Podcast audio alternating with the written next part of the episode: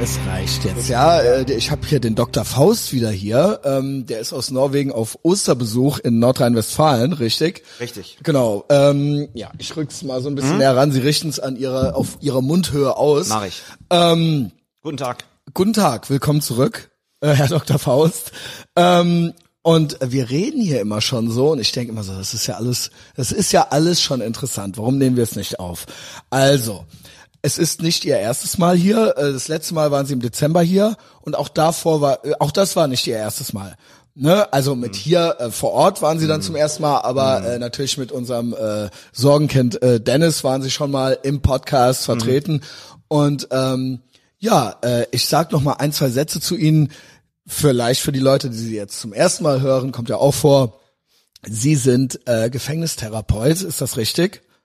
Kann Das können wir so bezeichnen, ja, genau. klar. Und zwar in einem Gefängnis in Norwegen. Und ich habe sie über einen Freund, der jetzt dort, äh, der ursprünglich dort im Gefängnis war, wo sie wirkten und der jetzt noch mal in einem anderen Gefängnis ist in Norwegen, habe ich sie kennengelernt. Und äh, jetzt ist das hier schon so ein Spin-off geworden. Und ähm, ich denke irgendwie, ja, äh, immer wenn sie jetzt hier sind, müssen sie vorbeikommen. ja. Es ist ja auch nicht Sie so sind weit jetzt verhaftet, ja, genau. Dortmund. Genau, genau. Ähm, und äh, wir hatten jetzt hier schon so ein paar Themen. Sie hatten mir schon so ein paar Disclaimer off Mic gesagt, aber ich finde es gar nicht uninteressant. Mhm. Also sie haben äh, Block da liegen und einen Stift in der Hand, Harley Davidson Stift, äh, gefällt mir gut. wir haben gerade noch so ein bisschen über meinen letzten USA-Aufenthalt ich, ich bin wirklich gequatscht. überrascht, dieser Stift, also was der wiegt, das ist so richtig schön. Ja, ich lieb's auch. Die haben richtig was Genau. Hand, ne? Also genauso wie meine Eisenschweine. Genau. Unter 280 Kilo äh, Gut. ja, ich mag's auch. Ähm, und sie hatten schon so ein paar Ideen natürlich mitgebracht. Sie sind gut vorbereitet. Ja, ich dachte Äh, einfach, kenn dass das es schon so. In Teilen wieder um das Gefängnis gehen soll. Genau. Um, um, um ziemlich ominöse und abstruse Geschichten, Genau, die ich ja weil- eigentlich fast täglich dort erlebe. Also ich gebe Ihnen mal so ein bisschen Feedback, Ja. Äh, was ich noch so im Kopf habe. Ähm, und äh, Gefängnis ist natürlich immer interessant, weil das eine Welt ist, die uns natürlich fasziniert. Ja, also nicht umsonst gibt's äh, viele Krimis und so weiter. Ja, und Sie sagten auch eben, es kommt eine Story, vielleicht die auch für äh, weibliche, also für Weibliche Hörerinnen. Ohren, es könnte sein, dass gewisse weibliche... Oder sag ich Ihnen ja, was? Ja, okay. Hm. Frauen sind ja die True Crime Konsumentinnen Nummer eins. Mhm. Die konsumieren das ja fast noch mehr als mehr. Was heißt fast? Ich würde sagen, meine quasi statistische Wahrnehmung sagt, Mhm. dass Frauen, was Krimis angeht und auch True Crime, diese ganzen äh, Formate, dass das überwiegend von Frauen konsumiert wird. Können Sie das nicht bestätigen? Da hab in Ihrer ich, Wahrnehmung. Nein, gar nicht. Hab, kann Haben Sie keine Zahlen zu? Ja, das gut. ist auch jetzt nicht das, was ich dann hier vielleicht darstellen werde. Es geht also um äh, einen Gefängnisinsassen, wir kommen später sicherlich darauf Ja. zurück, der, der im Gefängnis sitzt, äh, aus, also wie soll ich das bezeichnen eigentlich, aus un, un, unglaublichen Banalitäten hat sich eine extreme sexuelle Perversion entwickelt. Mhm. Also das ist also spannend, für Psychoanalytiker ist das spannend. Es ist für, je- ich denke, Und wenn Sie das hören, wenn Sie das hören, wenn Sie das hier darstellen, also das ist zumindest mal mein analytisches, mein analytisches Störungsmodell, das ich entwickelt habe in meinem Therapiebericht. Mhm. Ja. Und das würde ich hier gerne mal einfach Sehr vorstellen. gerne. Natürlich unter unter äh, ähm, unter äh, Wahrung meiner meiner therapeutischen äh, Schweigepflicht klar. natürlich. Aber allein die Konstellation äh, ist ist so etwas von äh, faszinierend. Ich habe die auch selten in meiner Karriere so erlebt. Also ich bin jetzt schon ganz gespannt. Äh, ich freue mich drauf, Ihnen äh, zuzuhören, weil ich bin nicht äh, ursprünglich eigentlich nicht bekannt im Zuhören. Mhm. Äh, also dass, dass ich das, dass das eine Kernkompetenz von mir ist. Ähm, Ich muss Aber- dazu sagen, ich habe ich, ich hab ja jetzt keine Analytiker-Ausbildung, ja, aber ich kenne die Genau, Psychoanalyse haben natürlich sehr mir auch gut. noch gerade gesagt. Ich, äh, wahrscheinlich ist es sogar gut, dass ich keine äh, reine psychoanalytische Ausbildung habe, weil ich immer als externer Beobachter darauf Mhm. schaue. Also ich habe etwas Abstand zur Psychoanalyse, aber trotzdem finde ich gewisse psychoanalytische Grundannahmen interessant. Und ich benutze die auch regelmäßig. Ja. Im Also, täglichen ja. Ar- in der täglichen Arbeit. warum nicht? Also Sie haben ja gerade auch noch äh, von, aus, von Ihrer äh, ursprünglichen Ausbildung erzählt und meinten, Ja. da sind Sie auch vielen äh, äh, mit therapeutischer Ausbildung begegnet Ja. und die haben immer schon äh, mit dem Kopf geschüttelt oder was oder sich gedacht, was ist das Nein, ich hier? bin das erste Mal skeptisch geworden im, im Psychologiestudium. Vielleicht eine Geschichte zu Genau, Beginn. gerne. Äh, Vielleicht noch so ein bisschen, äh, um Sie kennenzulernen, ein bisschen genau. besser. Also ich bin, ich habe ja in Bochum studiert und äh, ich, ich hatte mich auf das äh, Studium der Psychologie vorbereitet. Ich hatte verschiedene Bücher gelesen, die mich interessierten Und das waren aber sehr elaborierte Bücher, wie ich verstanden hatte. Also teilweise, teilweise war es populärwissenschaftliche Literatur, aber es war auch schon wissenschaftliche Literatur und das habe ich dann halt gelesen. Und ich bin dann nach Bochum an die Ruhr-Universität und habe dann so naiv gedacht, als, weiß ich nicht, als 20-Jähriger, äh, ja, so ist das dann hier, das machen wir hier. Und dann bin ich natürlich extrem schockiert gewesen, als ich dann als ich dann äh, gesehen habe, was da wirklich an sogenannter empirischer Forschung vor sich geht. Und dann gab es einen einzigen Warum? Dozenten. Warum? Weil das, weil, weil, das in größten Augen für mich Psychologisieren war. Äh, Daten, da, ja da, empirische, Datenver ja, genau. Datenverarbeitungspsychologie. Äh, äh, das, was, das, was mich interessierte, Phänomenologie oder überhaupt mal zu verstehen, was, wie Psychologie entstanden ist, das wird überhaupt nicht thematisiert. Mhm. Das, das, was, das erste, was mir auffiel, war, dass Psychologen, äh, dass Psychologiestudenten und Studentinnen nicht dafür ähm, in keiner Weise belohnt wurden, wenn sie intelligente Fragen stellten. Die wurden alle niedergeschlagen. Also man sollte da sitzen und sollte sich das anhören. Aber es wurde zum Beispiel nicht verstärkt, wenn jemand eine intelligente Frage stellte. Mhm. Das war völlig unerwünscht. Und so habe ich mir mein Studium nicht vorgestellt. Okay. Also das, äh, das, das war das, das erste. war was mich eine Enttäuschung. das war eine Enttäuschung, Sie können das gerne sagen, aber die Enttäuschung wurde dann ganz schnell, ganz schnell zu etwas ganz Wunderbaren, weil dann hörte ich nämlich Gerüchte, dass es einen Dozenten gibt, der sei irgendwie rar und komisch. Er gesagt, wenn Das der schon- komisch ist, dann gehe ich dahin. Dann gehe ich sofort Ja. dahin. Ja. So, und der hat natürlich genau die Position vertreten, die ich vertrete. Ja, äh, das sagt, Äh, das, also hat sie quasi gespiegelt.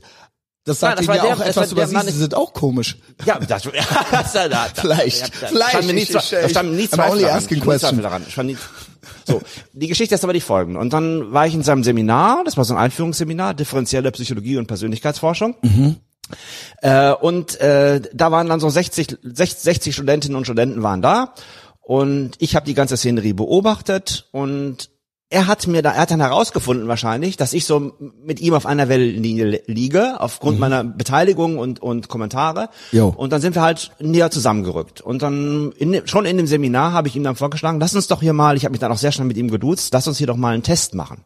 Lass uns mal folgendes hier, ein kleines sozialpsychologisches Experiment durchführen. Äh, deine äh, systemtheoretischen und konstruktivistischen Inhalte, die werden ja nicht gerne gesehen an dieser Fakultät. Das habe ich ja schon verstanden. Ja, du bist ja hier so ein Außenseiter. Ich bin's auch. Also was, was, was da soll's? Scheiß der Hund drauf, auf Deutsch gesagt. Ja, wir- ziehen jetzt hier einfach mal was durch. So habe ich ihm vorgeschlagen, mach Folgendes. Äh, du hast doch gute Beziehungen zum Theater, äh, du hast doch Requisite da und so. Äh, mach doch mal so, dass du vielleicht organisieren kannst, dass drei Polizeibeamte in das Seminar kommen und dich also quasi vor laufender Kamera rausführen, abführen, weil du hier äh, Inhalte verbreitest, die Oh, äh, wow, wow. Das ist ja schon sehr elabor Hochschule. elaboriert, also Ja. sehr, sehr aus, ausgefallen, ja. Ja, man, und er sagt, das machen wir.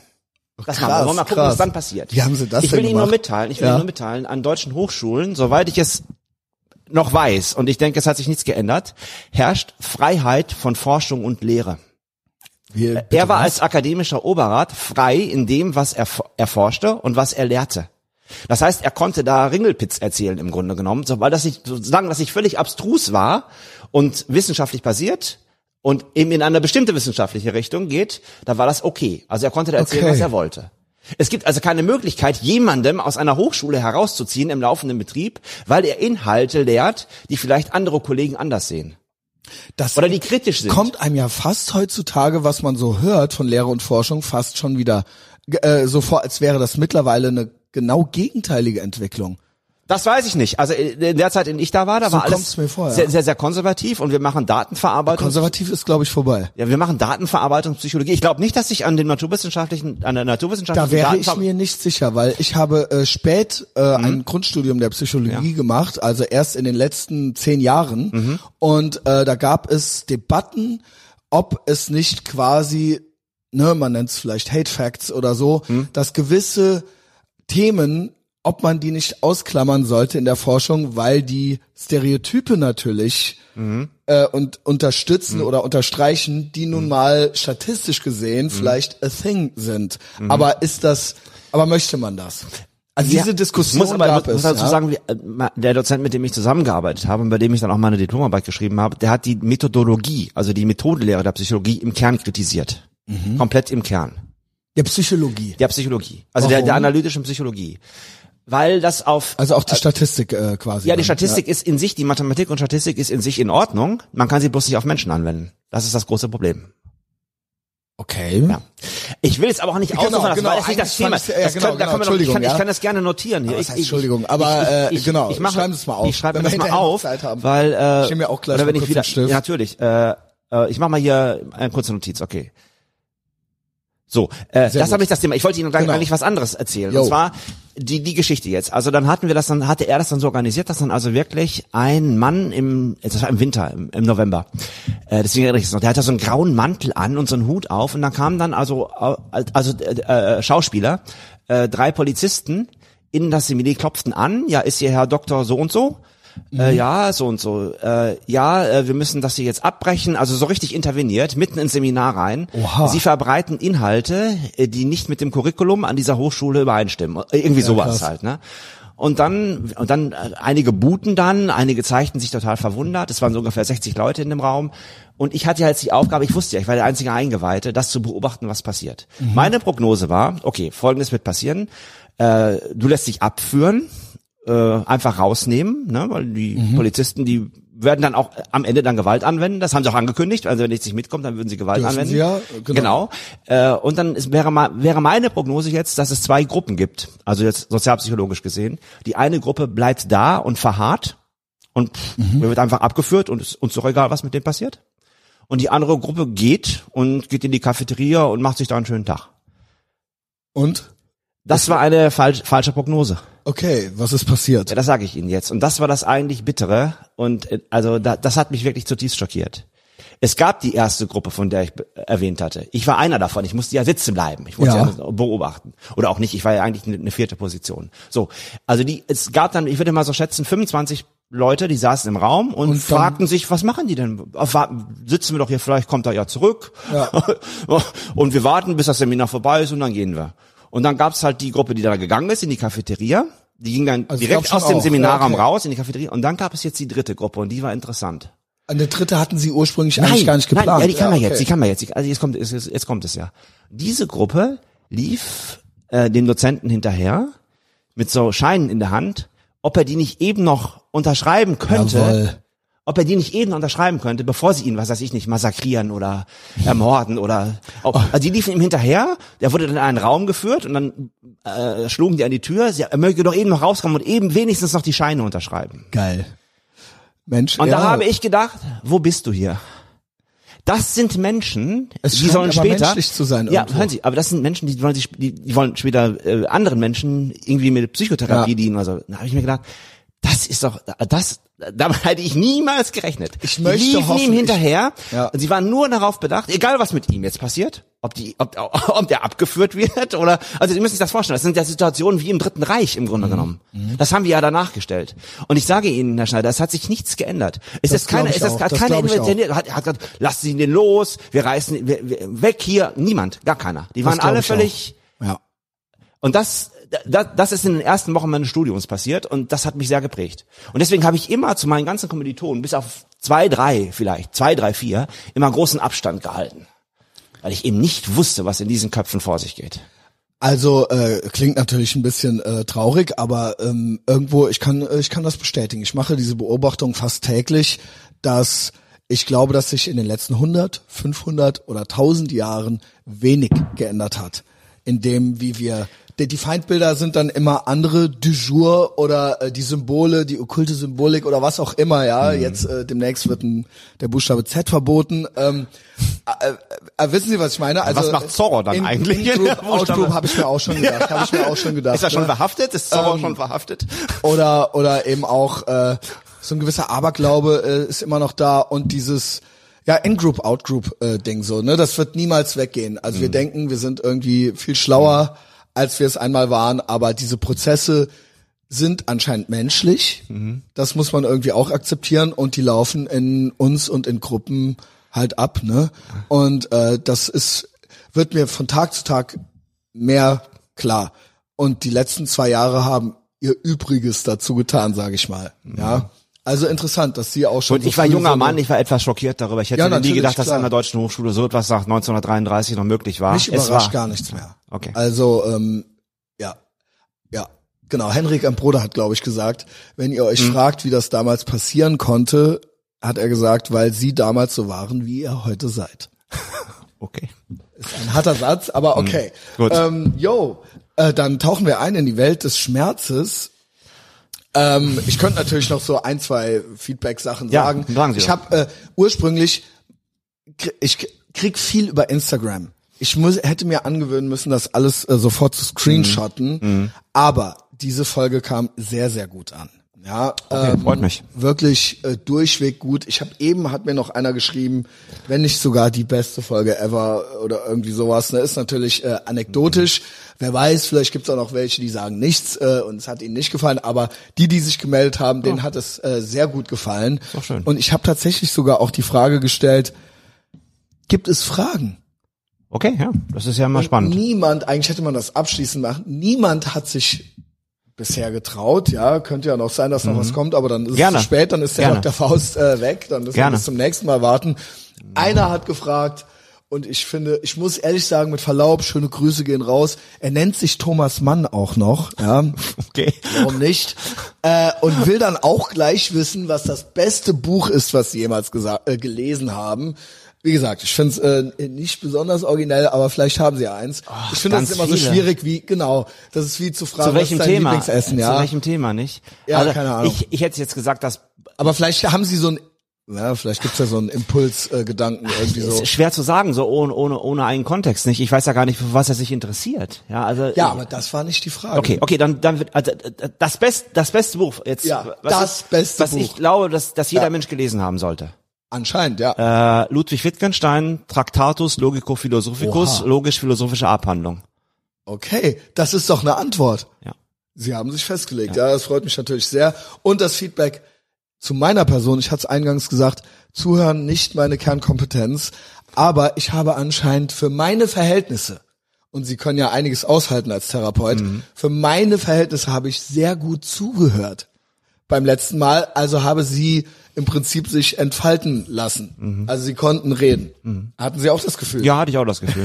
Gut, das äh, freut wenn mich ich nicht das. Gefühl gehabt hätte, wäre ich ja gar nicht wiedergekommen. Ja, Ja, Also ja gut, äh, dann machen wir es jetzt auch muss ja, wieder schon, so. muss ja schon so sein, dass es ein, ich nenne das immer ein phänomenologischer Dialog ist. Also Ja. dass man, dass man hier äh, äh, im, im adäquaten Themenwechsel äh, die Leute nicht langweilt. So, das ist Das die Hauptaufgabe. genauso. Ja. Und damit übergebe ich das Wort wieder an Sie. Sie haben nämlich ein bisschen was vorbereitet. Ich ja, ich habe nicht nicht nicht also jetzt ich habe jetzt keinen Plan gemacht. Ich habe nur Ja, so ich habe nur so inhaltsmäßig, äh, weil ich ja wieder dachte, dass es um das Gefängnis gehen soll. Also das interessiert, also ich finde sowohl ähm, diese äh, Dinge, die uns im echten Leben helfen, ja. auch wenn ich äh, vieles nicht direkt verstehe, ich bin trotzdem fasziniert davon. Also ne, es gab ja auch viel Zen und so weiter. Ja. Als auch die Forensik finde ich natürlich auch äh, Hatten sehr Sie das übrigens Ja. über äh, die Enttäuschung? Hatten Sie das? Jetzt äh, fragen Sie mich ab. nein, ich frage Sie nicht ab, weil Ich hatte äh, es mit in den USA, ja. sagen wir es mal so. Okay. Okay. Ich frage Sie nicht ab, weil in diesem Buch wird Ja. ein interessantes Konzept des Ichs vorgestellt. Ich weiß nicht, ob Sie dahin durch, durchgedrungen Mhm. Vielleicht sind. sagen Sie ein, zwei Ich kann sagen, dazu, ja, weil der normale Mensch läuft ja rum und denkt, er hat ein Ich. Also ein Ego. Ich. Ja, ein Ich. ich sag, oder Ego. Nennen Sie es, Ja. Ich nenne es jetzt mal Ich. Ja, also ich laufe rum als Ich und Im dieses Sinne ich, von Freud oder? Nein, ich, also ich, ein, ein Bewusstsein, dass ich bin. Ja. So. Und äh, in dieses Ich. Äh, Das Selbst, so nannten wir es in der Psychologie, ne? The Self. Ist es nenn's- das? Ich, ich versuche es nur zu verstehen. Ich unterbreche Sie dauernd, ja. Der Punkt ist der folgende. Und äh, die meisten Menschen laufen durch die Weltgeschichte und glauben, dass ein Ich denken kann und nicht denken kann. Also einmal denkt es und einmal denkt es nicht. Äh, Das ist ein grobes Missverständnis. Äh, Das, unser Ich produziert jeden Tag so ungefähr 60 bis 65.000 Gedanken. Die meisten davon kriegen wir gar nicht mit, weil die so routiniert sind und so unter ja der Schwelle liegen, sonst würde man verrückt genau. werden. Man Äh, aber was auf gar keinen Fall der Fall ist, dass das Ich nicht denkt. Also, und im Übrigen ist es auch so, dass das Ich durch das Denken erst konstituiert ist. Also es gibt nicht ein Ich, das sich zum Denken verhalten kann. Es gibt nicht ein Ich, das wäh- wählen kann. Ich denke jetzt und ich denke Ach jetzt so, nicht. nee, es ist einfach am Denken. So, na Ja. ja. aber die Sache ist die, dass die meisten Menschen rumlaufen und denken, es wäre eine, eine steuernde Instanz hier im Schädel, ein sogenanntes Ich, das denkt oder nicht denken kann. Und dieses Buch, das ich Ihnen empfohlen hatte, greift diesen, diesen, diesen Irrglauben fundamental an. Weil wir immer schon rückbezüglich unser Ich dadurch konstituieren, dass wir denken und uns die eigentlichen Denkprozesse überhaupt nicht bewusst sind. Das ist das entscheidende Phänomen dann auch im Zen. Die entscheidenden bewusstseinsmäßigen Prozesse, die können wir niemals erreichen, die können wir denkerisch niemals erreichen. Ähm, Weil ich aber weiß, dass der Mitteleuropäer diese Ego-Vorstellungen hat, also da, da fühlt ein Ego, da ist ein Ich da, da, da erlebt ein Ego, weil ich das aber weiß und weil das gleichsam auch der Eintritt, der Eintritt sein kann in ein, ein, ein fürchterliches Leid, in ein fürchterliches psychisches Leiden, mhm. hatte ich ihnen dieses Buch gegeben, um, um, um ihnen zu demonstrieren, dass man auf eine sehr amüsante Weise also der schreibt das ja sehr amüsant. Also er gibt ja Beispiele aus dem Alltag noch und nöcher, mhm. wo Menschen in diese Falle geraten. Und mein ganzes Anliegen als, als Psychotherapeut ist, die Leute aus dieser fürchterlichen Ich-Falle herauszuholen. Mhm. Es ist genauso wie Ludwig Wittgenstein das mal beschrieben hatte. Der Ludwig Wittgenstein, der war ja Ingenieur, der, der ist ja bei der Falle Physik. ist eben, dass man denkt, man da läuft ein Ich durch die Welt ja. und dieses Ich verhält sich zur Umwelt und zu sich selbst. Das tut es nicht. Die Ich-Falle. Die ja. Ich-Falle. Also ich, wir können das gerne mal die Ich-Falle nennen. Ja. Ich finde, äh, das ist auch ein guter Titel für die Folge. ja, die Ich-Falle, ja. ja. Nennen Sie es die Ich-Falle. Ja, ich, Im Übrigen ist das auch sozialpsychologisch äh, widerlegt. Äh, es gibt in der sozialpsychologischen Forschung die sogenannte Actor-Observer-Difference. Und in dieser Actor-Observer, das? das? Das, kennt man, wenn Sie Auto fahren. Also zum Beispiel, wenn, wenn Sie auf dem Beifahrersitz sitzen, mhm. dann fühlen Sie sich behandelt. Mhm. Der andere handelt ja. Das ist der Actor. Man hat Sie, nicht die Kontrolle, ja. ja. Das ist ein anderer Aspekt. Es geht nur um Actor-Observer-Difference. Sie sind der Observer, Sie sind der Beobachter. Ja. Das heißt, da sind zwei unterschiedliche polyvalente Wirklichkeiten gleichzeitig zugange. Sie fühlen sich behandelt, während der andere handelt. Mhm. Das heißt, die Sinnstift, also der sinnstiftende soziale Prozess obliegt jetzt nicht dem Handler, also nicht dem Fahrer, sondern mhm. Sie beurteilen ihn. Sie beurteilen, fährt er vorsichtig, fährt er zu schnell, fährt er umsichtig.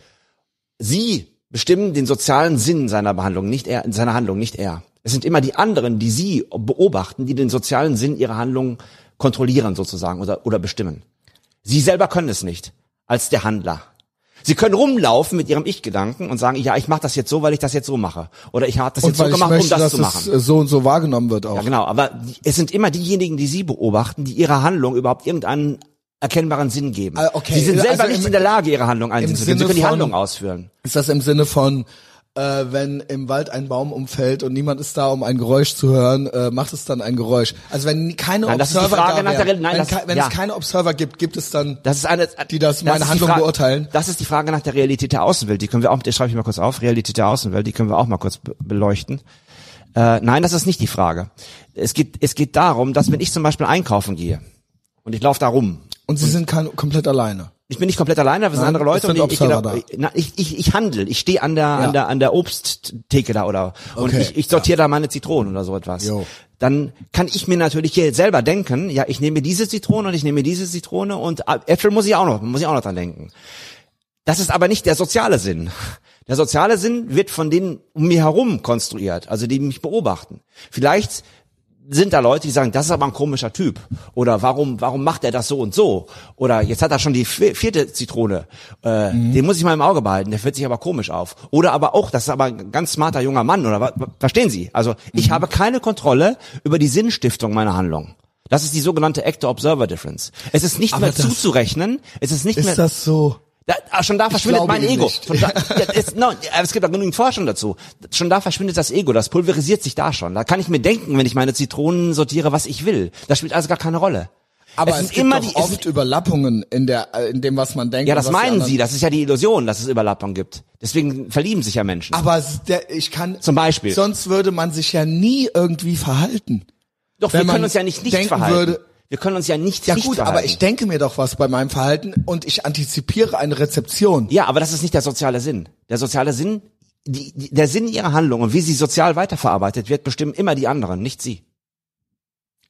Das heißt, schon da verschwindet ihr Ego. Ihr Ego, wenn es so etwas wie ein Ego geben sollte, dann hört das schon da auf.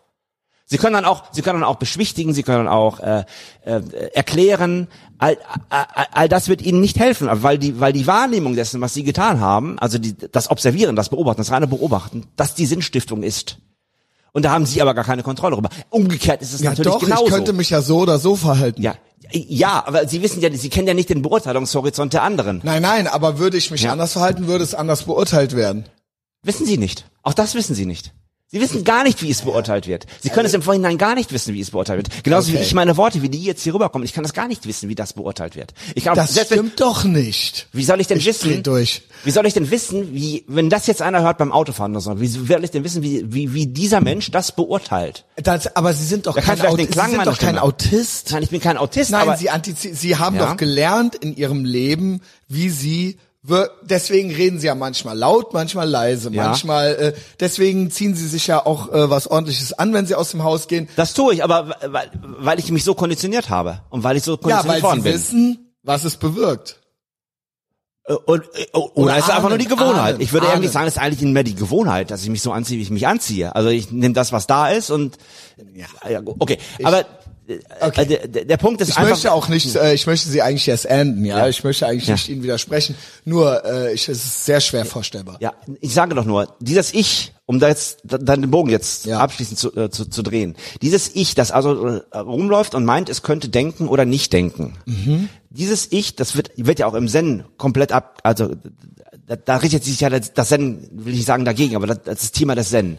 Äh, dieses Ich ist schon durch sozialpsychologische Forschung, also durch Alltagsforschung, durch ganz normale wissenschaftliche Forschung, äh, seit den 60er Jahren massiv in die Bedrohung geraten, indem man eben herausfand, dass es einen großen Unterschied gibt, ob man selber handelt und wie man sich selber als Handelnden wahrnimmt oder ob man beobachtet wird, wenn man handelt.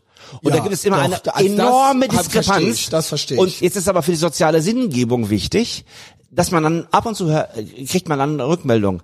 Aber das habe ich jetzt aber ganz, ganz anders verstanden, was du da getan hast. Mhm. Ab und zu gibt es so etwas.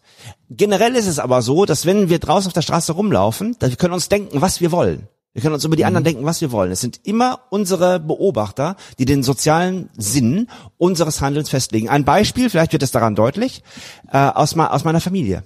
Als ich beginnte, äh, als ich anfing, als ich anfing äh, zu studieren, da passierte viel und ich, ich, ich habe im Haus meiner Eltern gewohnt, ich hatte da eine eigene Wohnung und dann musste ich immer durch, die, durch den Haupteingang durch und dann bin ich immer schnell durchgegangen, weil ich einfach viel zu tun hatte. Ja. Und das wurde aber von meiner Mutter, also auf, als Repräsentantin meiner, meiner Eltern, wurde das ganz anders wahrgenommen. Ich, ich für mich in meiner Sinngebung was schnell rein, äh, noch was essen und dann noch Ja. eben nacharbeiten, Vorlesung nacharbeiten, Ich weiß, wie man rein. es nennt. Der fundamentale Nee, es Attributionsfehler. ist, es ist ein bisschen mehr. Es ist ein bisschen mehr.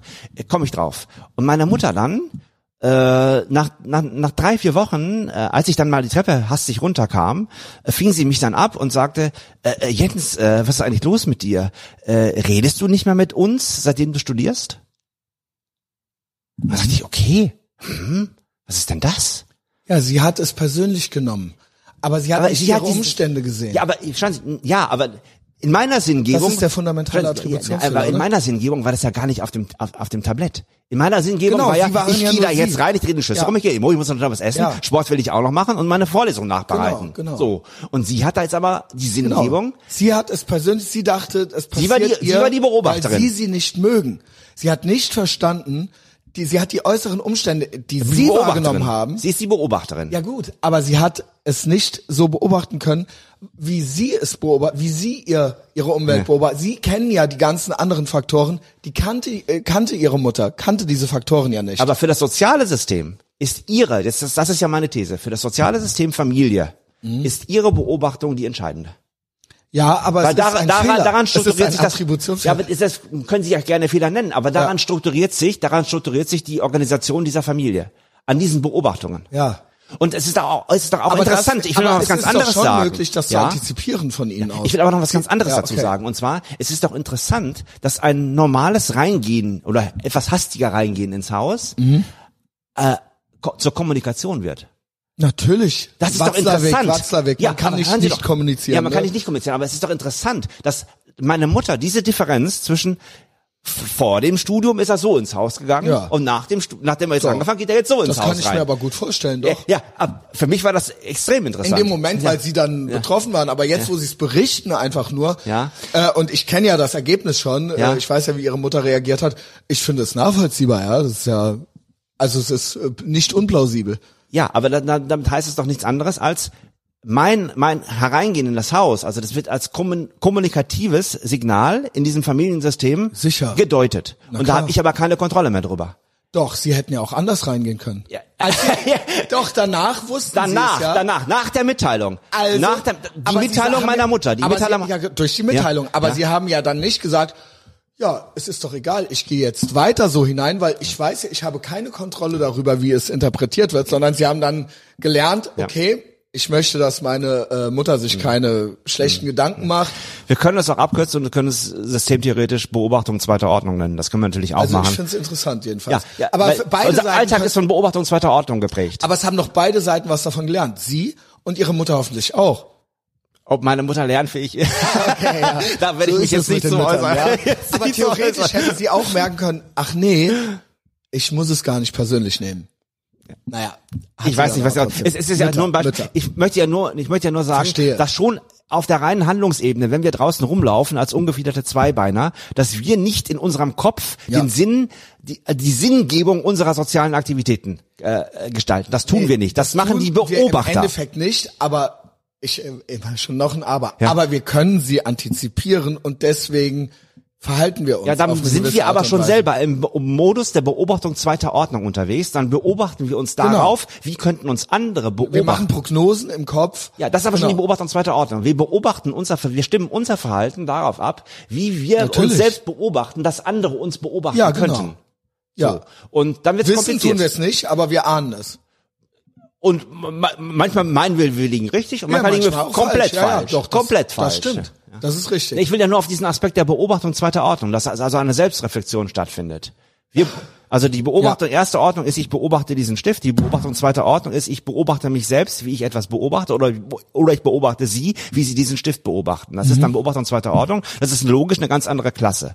Ja, und äh, die moderne Gesellschaft, in der wir leben, die ist eben im, die operiert im Modus der Beobachtung zweiter Ordnung ständig.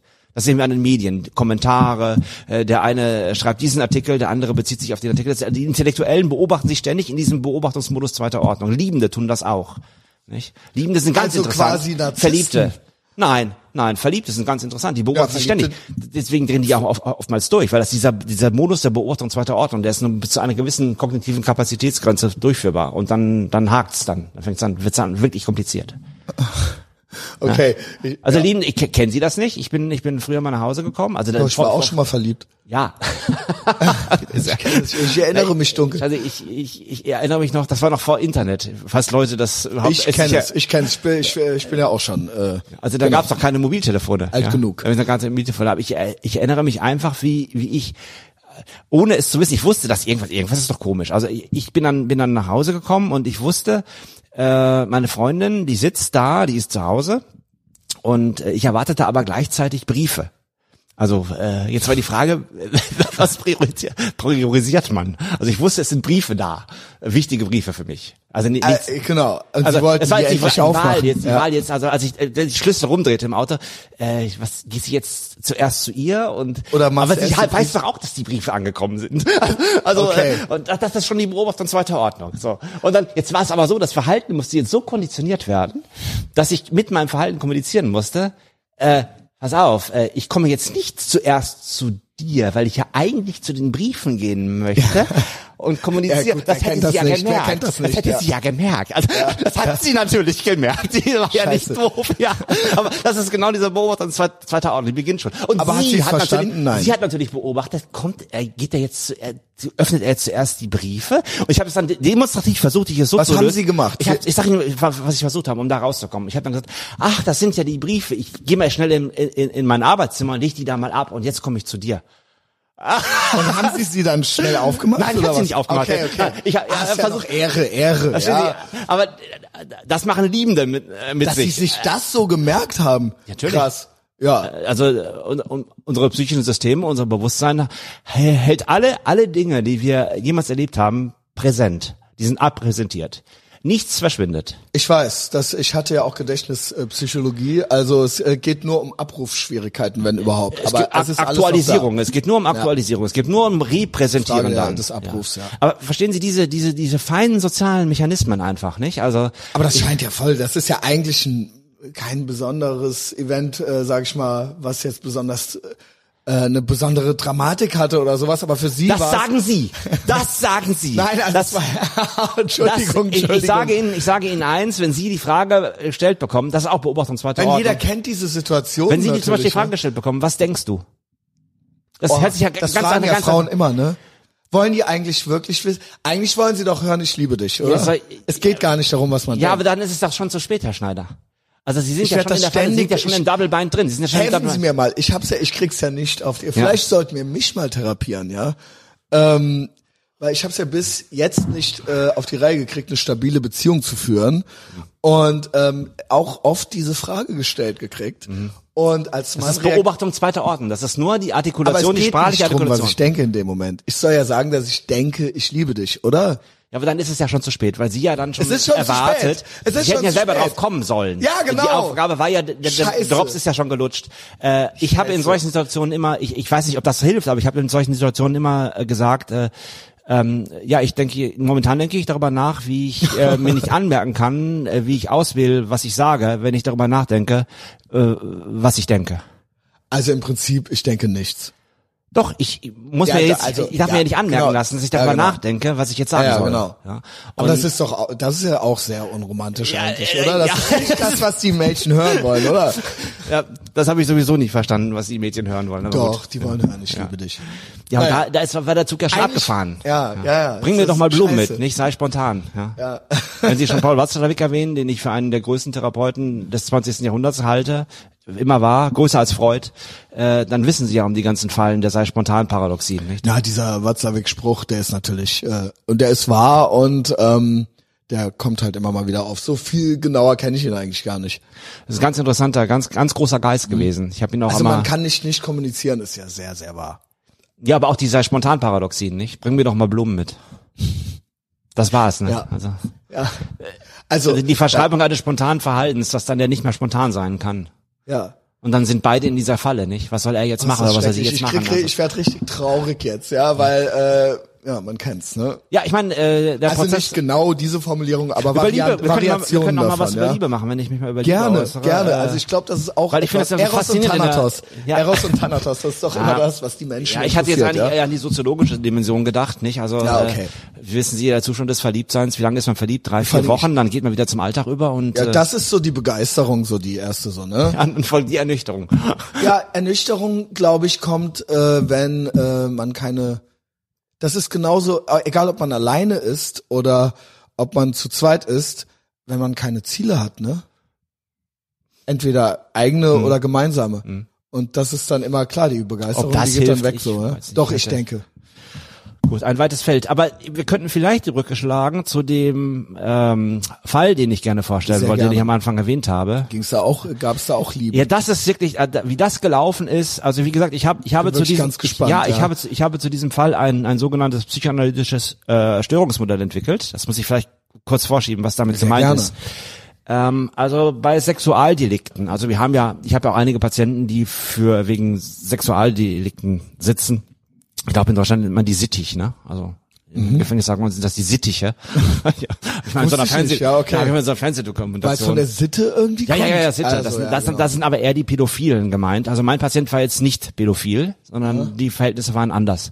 Äh, aber der, der, der wurde dann auch am Ende entlarvt, ja, und es gab dann da dramatische Umstände. Aber ich könnte mal vielleicht die ganze Geschichte von vornherein gerne. Wir haben also, Zeit. Es ist ein, Also, ja, also äh, Nehmen Sie sie sich. es ist äh, auch unter Wahrung sämtlicher Verschwiegenheitspflichten kann ich zumindest so viel sagen, dass es sich um einen äh, Zahnarzt gehandelt hat, der in Norwegen geboren wurde. Der Mann hatte eine äh, deutsche Mutter und einen norwegischen Vater. Und die Familienverhältnisse, in denen er groß geworden äh, ist, die waren äh, immer äh, ökomo ökonomisch sehr, sehr eng. Also Geld war immer ein Thema, Geld war immer Mangel. Ähm, der Vater äh, war ein gewöhnlicher Arbeiter in einer Werft.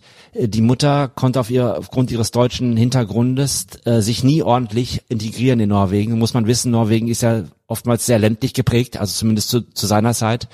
Äh, so einen richtigen Freundschaftskreis hat die Mutter nicht gehabt. Sie war wohl ausgebildete Krankenschwester, hatte aber immer diesen deutschen Makel, also speziell nach dem Zweiten Weltkrieg. Da war man nicht so gern gesehen. Und äh, jetzt kann man natürlich äh, viel spekulieren und das ist auch nicht die Sinne, der Sinn meines Modells gewesen. Also ich psychologisiere nicht, also ich lese nicht Dinge in die Leute hinein, die einfach nicht da sind. Aber ich kann sehr gut beschreiben, was dann daraus geworden ist. Also ist dieser Junge im Grunde genommen als so immer ähm, mitgelaufen, auch im, im Kindergarten, im Schulwesen, immer so ein bisschen als Außenseiter. Immer so ein bisschen, der war nie, nie ganz dabei und der musste immer viel lernen und sich anstrengen, um was zu erreichen. Und dieses, dieses, dieses Modell, dass ich, wenn ich mich nur gut genug anstrenge, dann erreiche ich auch was. Das hatte er also als sein Credo, als sein Lebensmotto. Mhm. Ist ja nicht das Schlechteste. Nein, da, da, das ist erstmal gar nicht zu sagen. Das ist erstmal gar nicht zu sagen. nicht, ja? Da kann man sagen, das stärkt die Resilienz. Das, das, das, das, das, man muss nur aufpassen, dass man nicht zu narzisstisch wird. Okay, aber es ist jetzt grundsätzlich an dem Grundsätzlich ist daran gar nichts zu, zu kritisieren. Er ist da hineingeboren worden und er hat das gelebt, was Sache war. Und dementsprechend hat er sich dann auch in der Schule angestrengt. Er war immer so der Außenseiter, so zu Okay. Partys ist er nie groß, nie groß eingeladen worden, ne? Weil er halt immer auch diesen äh, deutschen Makel dann Ja, auch ja. hatte, nicht? Und äh, ja gut, und dann äh, war die Schule halt vorbei, äh, hat sich also immer äh, nie auffällig geworden mit Drohungen oder irgend so etwas, gar nichts. Und dann äh, hat er dann, ist er dann aus, aus- aus, dem ländlichen dann nach Oslo gezogen als Student und hat dann halt angefangen Zahnmedizin zu studieren. Da muss man auch gewisse Noten für haben Ja. und man kann auch nicht jeder, nicht? Also können wir voraussetzen, dass er halt äh, ein gewisses äh, eine gewisse Intelligenz schon hatte. So. Satz. Gewisse Ambitionen. Und Ambitionen hatte er auch. Er war, er war als junger Mann, das hatte, habe ich auch in der Therapie mit ihm herausgearbeitet, natürlich, er war immer sehr ambitiös. Ne? Ich Mhm. mag solche biografischen Anamnesen, damit man die Leute auch gut verstehen Gerne, kann, klar. phänomenologisch. Nicht? Ähm, so, und aber jetzt war natürlich auch Thema Kontakt Sexualität, nicht? Kontakt, Kontakt zu Frauen, Kontakt zu jungen Mädchen, also Ja. Durch den also, deutschen Makel auch schwierig. schwierig, Ja. schwierig, schwierig nicht, also gehemmt. Ne? Also Also gerade bei jungen Männern, wir waren ja, Ja. auch mal junge Männer, Ja. also jeder kennt das. Also sexuelle Fra Frustration ist doch, sage ich mal, äh. Also ich kann- Jungen, man kriegt nicht das, was man möchte, alles, ja. Ich kann, ich kann hier öffentlich bekennen, ich hatte auch mal drei Jahre lang keinen Sex, aber dann bin ich in den Kindergarten gekommen. Und da wurde es dann besser, schlagartig. Wollen wir es mal so sagen? Genau. äh, schneid ich raus. Nee. Das Telefon streich, Telefon Deswegen bin ich heute hingekommen, um diesen Satz zu sagen. Den können Sie doch nicht einfach rausstreichen. Äh, das ist Okay, hier schon so, so, ein Running zurück, Gag, zu, ja. zurück zu meinem Patienten. Ja, ist- okay, fassen Sie auf. Also, also ich würde sagen, dass die sexuelle Entwicklung in Teilen gestört war. Durch diese durch, Zurückweisung. durch, durch einen Teil von zurück, lächerlich machen auch, nicht? Also, ich Ja. sag von, von, was, es gibt so ein paar Geschichten, wo er von, von, von, von, äh, jungen Mädchen richtig lächerlich gemacht wurde, ja, wo er sich also Mhm. Wenn er sich auf, versucht hat anzunähern auf, oder so. aufrichtig auch, aufrichtig, vielleicht auch ein bisschen steif, ja, also jetzt nicht doppeldeutig, aber, aber irgendwo, wir kennen es alle so ein bisschen, oder? die halt, Annäherung, die ich würde mal, ich würde mal so sagen, so sozial unbeholfen. Vielleicht, wenn ich mal Mhm. das so formulieren, für die Zuhörer so formulieren könnte. Sozial unbeholfen halt, nicht? Etwas schüchtern, äh, dann Thematisierungsschwelle, äh, äh, doppelte Kontingenzphänomene. weil ich ich äh, hake deswegen ein, Ja, weil ich mich frage, ab welchem Grad der Zurückweisung oder des Lächerlichmachens, ab wann ist es so viel, dass es pathologisch dann Auswirkungen hat. Auf ihn zurückwirken jeder, kann, Weil, weil jeder kennt das. Ja. Auch ich wurde schon zurückgewiesen. Ja. Auch ich wurde vielleicht schon mal lächerlich gemacht, auch als Jugendlicher oder so. Ja, Oder man ja, ja. wurde dann so exposed. So, ja. guck mal hier, der liebt die und so weiter. Haha, und sie will ihn nicht. Also, das kennt ja jeder Mhm. Ja. irgendwo so. Ja. Ne? Eine Variation davon. Schwierig zu ab sagen, wann, ab wann passiert dann, vielleicht war, äh, Ja. würden Sie sagen, da war vorher schon was? Oder es ist, das war, waren wirklich die Schlüsselmomente? Oder war von zu Hause, es war ja eh schon dieser deutsche Makel da, ne? der deutsche Makel war da, das Leistungsdenken war da, das Gefühl, äh, auch, vielleicht auch minderwertig zu sein. Genau. Vielleicht auch eintrainiert, also reingeflüstert äh, kommen zu haben, ich bin minderwertig. Und also, also ein Introjekt, die Analytiker nennen das Introjekt, ich bilde ein Introjekt aus. Also ich, äh, ich repräsentiere zum Beispiel Vater und Mutter via Introjekt. Also das, das, das ist ein bestimmter Begriff. Also die Charaktereigenschaften, die ich meinem Vater, meiner Mutter zuschreibe, das sind Introjekte. Das, Introjekt das ist ein schönes Wort, ja. ja. Das, Das schönes Wort, auf. nicht? Ja, ich höre Analytikersprache. Ich, Das ist Analytikersprache. ich schreibe nur kurz auf. So. Dieses Introjekt. Also er hat, er hatte, ich will es mal so formulieren, er hatte wahrscheinlich un, unvorteilhafte Introjekte. So. Und dann ist er jetzt halt in die große Stadt Oslo, also für norwegische ist eine große Stadt, also Es ist Großraum Oslo mit, Stadt mit, so, ne? mit Lillestrøm sind das mal gut eine Million Einwohner. Genau. So. Und die, die, die, äh, ähm, äh, Wohnungspreise, also die, die Mieten in Oslo auch schon zu dieser Zeit, die sind astronomisch. Heute kann die Mhm. gar keiner mehr bezahlen, aber wahrscheinlich auch schon zu dieser Zeit. So. Und das war dann in, in den 90er Jahren, 90er, Ah, okay. Nuller Jahre, hat er dann gab's, studiert. gab's auch schon Öl, ne? Da ja schon lange, seit den 60ern, ne? Aber trotzdem sind die Mieten sehr, sehr hoch. Also das, das sind halt den dachte nur, Norweger. Ich weiß nicht genau, wie es in Norwegen läuft, aber ich dachte, die Leute partizipieren dann ja auch hier und da davon. Aber selbstverständlich. Ja, ja, genau. Wenn das, wenn, also die- das ist, geht nicht nur, sondern die Leute, also es wird denen doch auch viel ermöglicht dadurch, oder? Durch das Öl, durch Ja, die Ölreserven. Äh, Also ich müsste gar nicht mehr arbeiten gehen. Also Genau, wir, genau. die Norweger müssen nicht mehr das arbeiten. die war können alle Leute, das ist genauso wie in den Emiraten oder in Katar. Wir können alle einfach alle für uns Genau. arbeiten lassen. Deswegen auch die Mietpreise, es wird eine Lösung gefunden dann doch irgendwie so, ne? Das, weiß ich nicht, ob keine Ahnung. ich weiß nicht auch nicht. genau, wie es zusammenhängt, aber okay. Zurück zu unserem Äh, Fall, genau, weil ja, ja, ja. das könnte langweilig ich sein. Müssen, müssen wir mal eine Sendung über. Norwegen machen. Nee, das ist auch nee. interessant, was man da erlebt. versucht. Ich will doch lieber die äh, Forensik. Okay, ja, es ist ja auch noch nicht die Forensik. Es ist ja erstmal nur das analytische Störungsmodell, wo ich jetzt die biografische Anamnese mal so ein bisschen erläutere. Und das mache ich sehr gründlich, damit die Leute verstehen, was aus minimalen Abweichungen dann am Ende passieren kann. So. Äh, Und dass ich da bitte äh, die Leute auch mit moralischen Urteilen, wenn ich jetzt dann später ins Eingemachte we- wirklich zurückhalten und einfach nur zuhören. Und das Ganze neut neutral sehen. Ja? Denn er ist immerhin ein Patient. Ja, also er braucht Hilfe. So, würde ich mal sagen. So, also, er kommt dann nach Oslo und wie es dann so ist, man lernt ja an der Universität Leute kennen. Ja, und da lernt er halt seine Partnerin kennen. Die Partnerin äh, studiert etwas Ingenieurwissenschaftliches, irgendwas Bioingenieurwissenschaftliches, aber Oh, okay. die kommen dann zusammen und diese Partnerin, die kommt halt aus einer Familie, wo Geld eben kein Thema war. Da war, da war immer, waren immer genug Ressourcen da und er freundet sich dann auch mit der Familie an, mit seiner Partnerin, die ziehen dann auch zusammen und diese Familie unterstützt ihn auch finanziell. Das sind nicht, nicht immer alles so furchtbar eng ist und er bis morgens um vier an der Tankstelle stehen Man muss. sah offensichtlich auch in ihm, okay, er wird Zahnarzt. Er wird und Zahnarzt. Was, wahrscheinlich ja? gab es solche. Man etwas ich will es nicht ausschließen, das habe ich jetzt in meinem Modell nicht erwähnt, aber ich will es nicht ausschließen. Wahrscheinlich gab es jetzt so Attributionsprozesse. Es ist ein ordentlicher Mann, er ist ein, führt sich ein bisschen komisch auf und ist vielleicht auch nicht so der sozialste und kennt auch vielleicht nicht so die sozialen Aber irgendetwas sah man in ihm. Er war auf jeden Fall solide, würde ich mal. Ja, genau. Vielleicht, vielleicht ist er so attribuiert worden, dass man sagte, er ist solide. Auf jeden Fall kamen die zusammen, nicht? Mhm. Und dann sind sie halt zusammengezogen in Oslo. Und ich weiß jetzt gar nicht, ob schon während des Studiums oder auf jeden Fall wurde er dann, er hat das dann ver- verzogen, das Studium, auch äh, in relativ kurzer Zeit und mit guten Noten. Mhm. Äh, und na, ich glaube, kurze Zeit nach dem Studium wurde dann die erste Tochter geboren und dann drei, vier Jahre später der Sohn. Also sie haben dann zwei Kinder zusammen. So, jetzt ist, ist Folgendes passiert. Da er ja kein soziales Netzwerk hat, also in der Zahnarztwelt, in der norwegischen Zahnarztwelt, die klein ist, hat er natürlich auf Deutsch gesagt nur die Scheißjobs bekommen. Mhm. Ja, also Krass. Dass das solche Auswirkungen, dass man Ja, sagt, quasi entweder, ich, äh, Sie sagen das deswegen so, ja, habe ich nicht das Medizin studiert. Deswegen habe ich nicht Medizin studiert, weil ich da keine Ressourcen habe.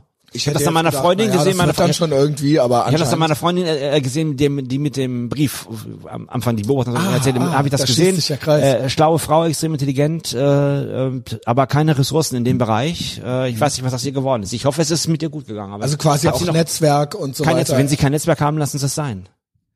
oh, krass. Ich War Ihnen ganz offen, so soziologische Gründe, Ja. lassen es sein. Also ja, ich kann es Sie können auch so glauben. viel Talent haben. Jo. Ich kann Ihnen, ich habe auch Fälle gesehen, die das bestätigen. Zurück zu meinem Patienten. Ja. So, also er kein Netzwerk. Dann gibt es jetzt in Norwegen ist es so, dass es den öffentlichen Zahnarzt gibt. Der öffentliche Zahnarzt ist sozusagen das Frontschwein. Also da landet alles an. Da, lagen, da, da landen in Oslo am Hauptbahnhof die heftigsten Drogenabhängigen, die äh, die Heimatlosen, die Geschlagenen. Also, da jeder landet alles an. Jeder muss eine, gesetzlich und er ist dann der Frontmann und er muss dann arbeiten. So. Äh, da, darüber hinaus kommt dann noch dazu, dass äh, das natürlich am schlechtesten bezahlt ist. Ja, Diese, diese so die Klientel hat, Basic- die kriegen, die kriegen sozusagen die Grundversorgung des Staates und das war's. Also und dann immer mehr Arbeit, immer mehr Arbeit und dann hat er natürlich also hohe Belastung.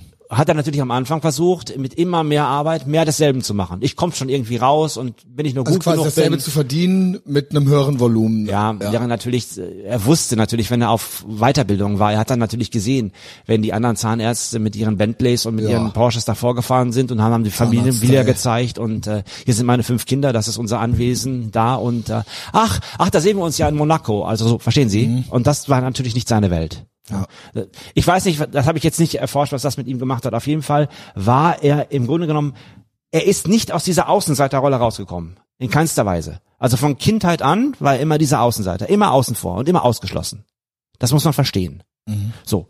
Ja, und dann ist es halt so passiert im Laufe jetzt dieser Partnerschaft, dass dieser Mann, äh, dass seine Frau ihm nach und nach äh, Sex verweigert hat.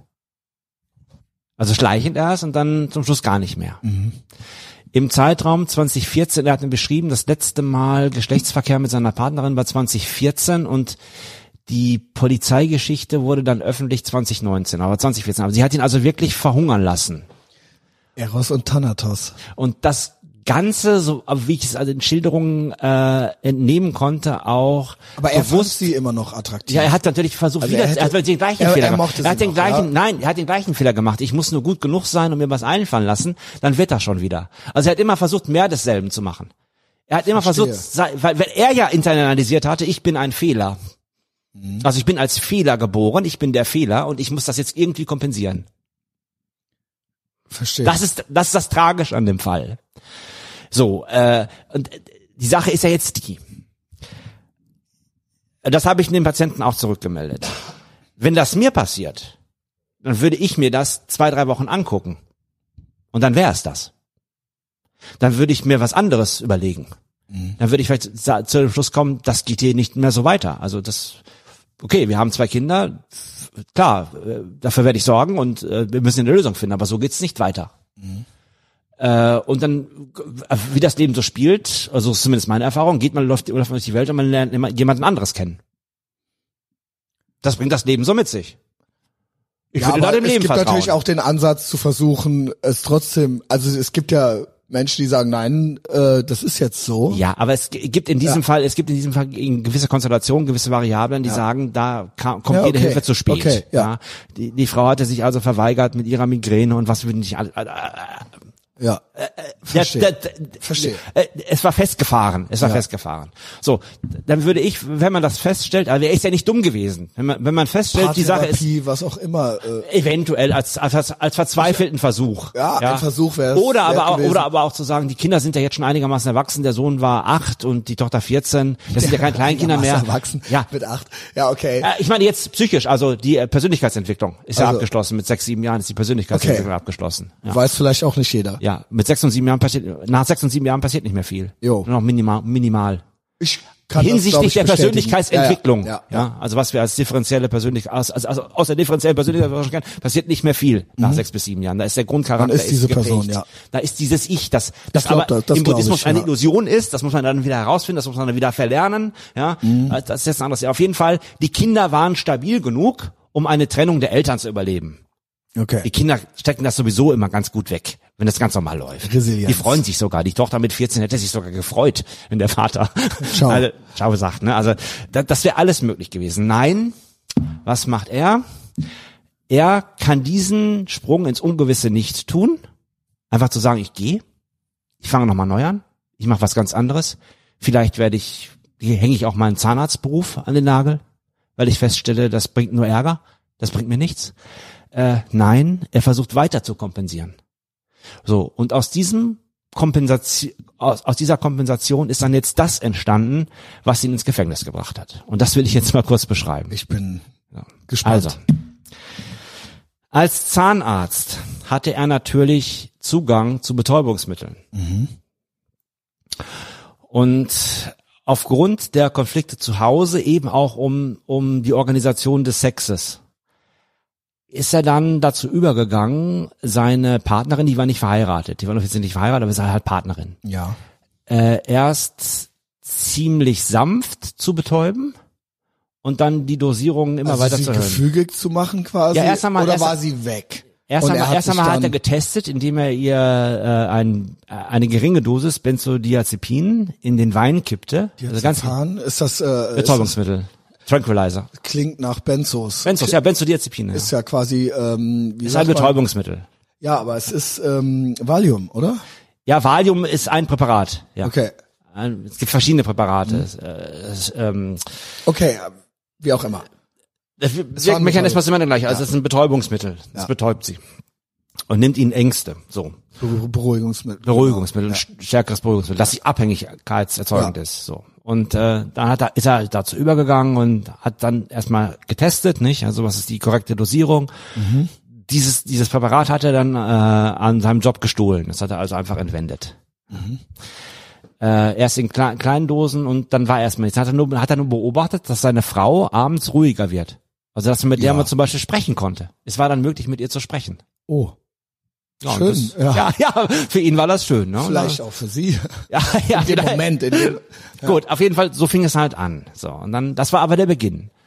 Äh, die ganzen Episoden, die ziehen sich, glaube ich, über dreieinhalb Jahre. Und dann ist er dann halt dazu übergegangen, die Betäubungsmittel so zu verabreichen, dass er sexuelle Manipulationen an ihr äh, durchführen konnte, so dass sie so halb bewusst war. Also sie man war, war nicht klar, was kriegt sie mit, was kriegt sie nicht mit. ja. Äh, diese sexuellen Manipulationen sahen in der Regel so aus, dass er Gegenstände in ihre Vagina einführte. Äh, teilweise hat er auch äh, ihre Finger in sein Urinrohr rein eingeführt. Deswegen, ich sagte ja am Anfang, das Ist ist, ja jetzt schon starker Tobak. etwas etwas speziell, ja. ja. Das muss man psychoanalytisch ist das alles zu deuten natürlich. Ähm, und äh, Was glauben Sie, was psychoanalytisch dahinter steckt? Wenn, also das ist ja, das ist eine abhängige Persönlichkeitsstörung. Was, was heißt das? Was ist das? Komme ich gleich zu. Lass Okay, mich ja, erstmal, gerne, lass ja, mich nee, erstmal die will- Phänomene, ich will, dass wir nichts vergessen, erstmal ja? die Phänomene äh, beschreiben, Okay, bevor okay. wir, bevor wir sie bewerten, nicht? Aber nicht vergessen, nicht Nein, vergessen. nein, nein, nein. Sie nein. machen sich Notizen. Ich mache mir. Notizen. Ich habe das anal ich, ich hätte Okay. eigentlich hätte ich die hätte ich meinen Therapeuten alles mitbringen sollen und ja. okay, so, also es wurde dann im Laufe der Zeit immer heftiger, nicht? Also er, er hat dann äh, äh, Kunilingus betrieben, er hat dann ähm, ähm, äh, Schambehaarung rasiert. Also er hat sie zu- sozusagen objektiviert zu einem Sexobjekt gemacht. Also Kontrolle ausgeübt, die er ja vorher nie, vorher nie hatte. Da muss auch bedenken, es war ja die erste Partnerin. Nicht? Also er hat dann diese Frau zu einem Sexobjekt total degradiert. Aber das sie- Ganze Ja. hat er, weil, weil es ist natürlich, es war immer die Grenze, wacht sie jetzt auf, ist die Dosierung Das wollte ich nämlich fragen. Und das Äh, war natürlich die selbstverstärkende, selbstverstärkende Adrenalinkick. Das heißt also, das war natürlich auch die Stimulation. Ja, Das heißt, um zu und weil spüren, das, ne? weil das natürlich das physiologische System überfordert hat, also jetzt sich, jetzt auch noch dazu, darauf zu onanieren, hat er das aufgezeichnet. Er hat also Filme darüber gedreht. Er hat Ach, also da- Filme ich gedreht. wollte nämlich fragen, ja. an was erinnert sie sich, an was nicht und so weiter. Wie will man das beweisen? Aussage gegen Ja, Aussage. wie es dann aus- rausgekommen ist, das Er erzähle ich dann Filme natürlich gedreht, auch noch. okay. Ja, das erzähle ich Ja. natürlich auch noch, weil das auch Teil ist. Aber es gab Dokumente, äh, ja. Sie, also jetzt erstmal zurück ja zur ganz konkreten. Situation. Als Ist auch Kompliment auf, ja. Ich bin ganz interessiert. Ja, das ist das ist natürlich Psychologen äh, Essen, ne? Also das ist äh, Psychologen äh, Futter, ja, Ja. solche solche Fälle. Äh, auf, auf jeden Fall, äh, weil eben auch das eine extreme äh, Stimulation für ihn war, hat er natürlich in solche Situationen ist er nicht dazu gekommen, da zu masturbieren, sondern er hat Filme gedreht und hat dann später dann, also wenn er dann alleine war zu Hause, zu diesen Filmen masturbiert. Das ist ganz interessant. Also, Ja. dass dieser, dieser, dieser Triebaufschub da ist, nicht? Also, Ja. zum, zum, man kann es natürlich so erklären, dass einfach die Situation einfach so war, dass das gar nicht ging, also praktisch gar nicht ging. Und dass ne? er auch gedacht hat, jetzt besser nicht, machen wir später, Ja. ich zeichne es auf. Genau, Genau. genau, genau. Das bezeichne ich als sexuelle Perversion. Sind Sie einig? Ja, ja, Ja. Also zumindest mal, man betäubt einen Menschen, ja, genau. Das ist, äh, erklärt ihn zum Objekt. das ist, das ist genau. ich würde Pervers, sagen, ja. das trifft nicht ganz das normale sexuelle Zusammenleben. Ja. Also, gut. Also, äh, vielleicht, wenn man sich vorher das Einverständnis, äh, Wenn man sich einholt. vorher das Einverständnis- aber selbst dann das wäre das was ich anderes mal, gewesen, Ich sage ja. selbst, das ist nicht Standard. Das würde ich behaupten wollen, ist mittlerweile, es gibt, ich weiß, dass vieles moment, mittlerweile Standard ist, aber das dürfte Ja. nicht unbedingt Standard Spe sein. ein bisschen spezieller. Ein bisschen ja. spezieller, okay. So, äh, soll ich es kurz sagen, was rausgekommen ist? Ja, gerne, aber nicht die anderen Sachen vergessen. Ja gut, okay, was, ja. Äh, Er hat, sie hat dann eines Abends Reste von diesem Betäubungsmittel so im Schrank versteckt, im Badezimmerschrank gefunden. Mhm. Und dann hat sie ihn gefragt, was das ist. Ja, Also sie hatte überhaupt keine Ahnung, was passiert war. das ist spannend. So. Und dann hat er natürlich gesagt, was das ist. Und dann hat Aber er ihr auch gesagt, er, okay. hat, ja, das sind ja die abhängigen Züge. Und dann hat er ihr auch gesagt, was er getan hat. Und dann sind sie dann zur, weiß ich nicht, zur Familienberatungsstelle gegangen und da hat er das nochmal wiederholt. Ach, das ist ja auch noch korrekt das von wiederholt. Und dann ist er so, von dieser Familienberatungsstelle direkt zur Polizei gegangen und hat sich angezeigt. Direkt. Und sie hatte das gar nicht verlangt, sondern er hat das gemacht. dann. Nein, er hat das gemacht. Sie hatte das erstmal nicht verlangt. Sie hätte es wahrscheinlich auch verlangt. Ja, ich weiß es auch nicht. Es Ja gut, aber es war, ja, anscheinend sind sie ja ja vorher noch zu einer Beratungsstelle und so weiter. Also Ja, ich glaube, sie hat das- hätte ja jetzt auch sagen jetzt können, kann ich das sie ruft sofort die Polizei und sie äh, reagiert hysterisch. Ja, Aber er hat das anscheinend ist da ja noch was Zeit vergangen, ja. Ja, okay, auf jeden Fall. Die, also die die Manipulationen, die er vorgenommen hat, die waren schon heftig und grob. Also das sind jetzt keine äh, keine Kinkerwitze Mhm. Ja, gewesen. Das waren schon heftige, grobe äh, Dinge. Äh, so, er hat sich dann angezeigt und dann ist natürlich klar, dann kann man sofort in Untersuchungshaft. Ende vom Lied. Er ist, also das Urteil ist, beläuft sich auf, also dass, dass, dass er die Betäubungsmittel entwendet hat, ist auch ein Teil des Urteils, aber nicht so wichtig. Äh, er ist äh, in der 19-fachen Vergewaltigung, weil dazu gab es Grundlag, äh, Grundlage, ist er dann äh, äh, ver verurteilt worden für eine 19, 90 19-fache Vergewaltigung. So, das ist dann das Ende vom Lied. Äh, das Strafmaß sieht da neun Jahre vor. Neun Jahre Gefängnisstrafe. Da er aber von vornherein mit allen Behörden kooperiert hat, wurde das Strafmaß dann auf fünf Jahre reduziert.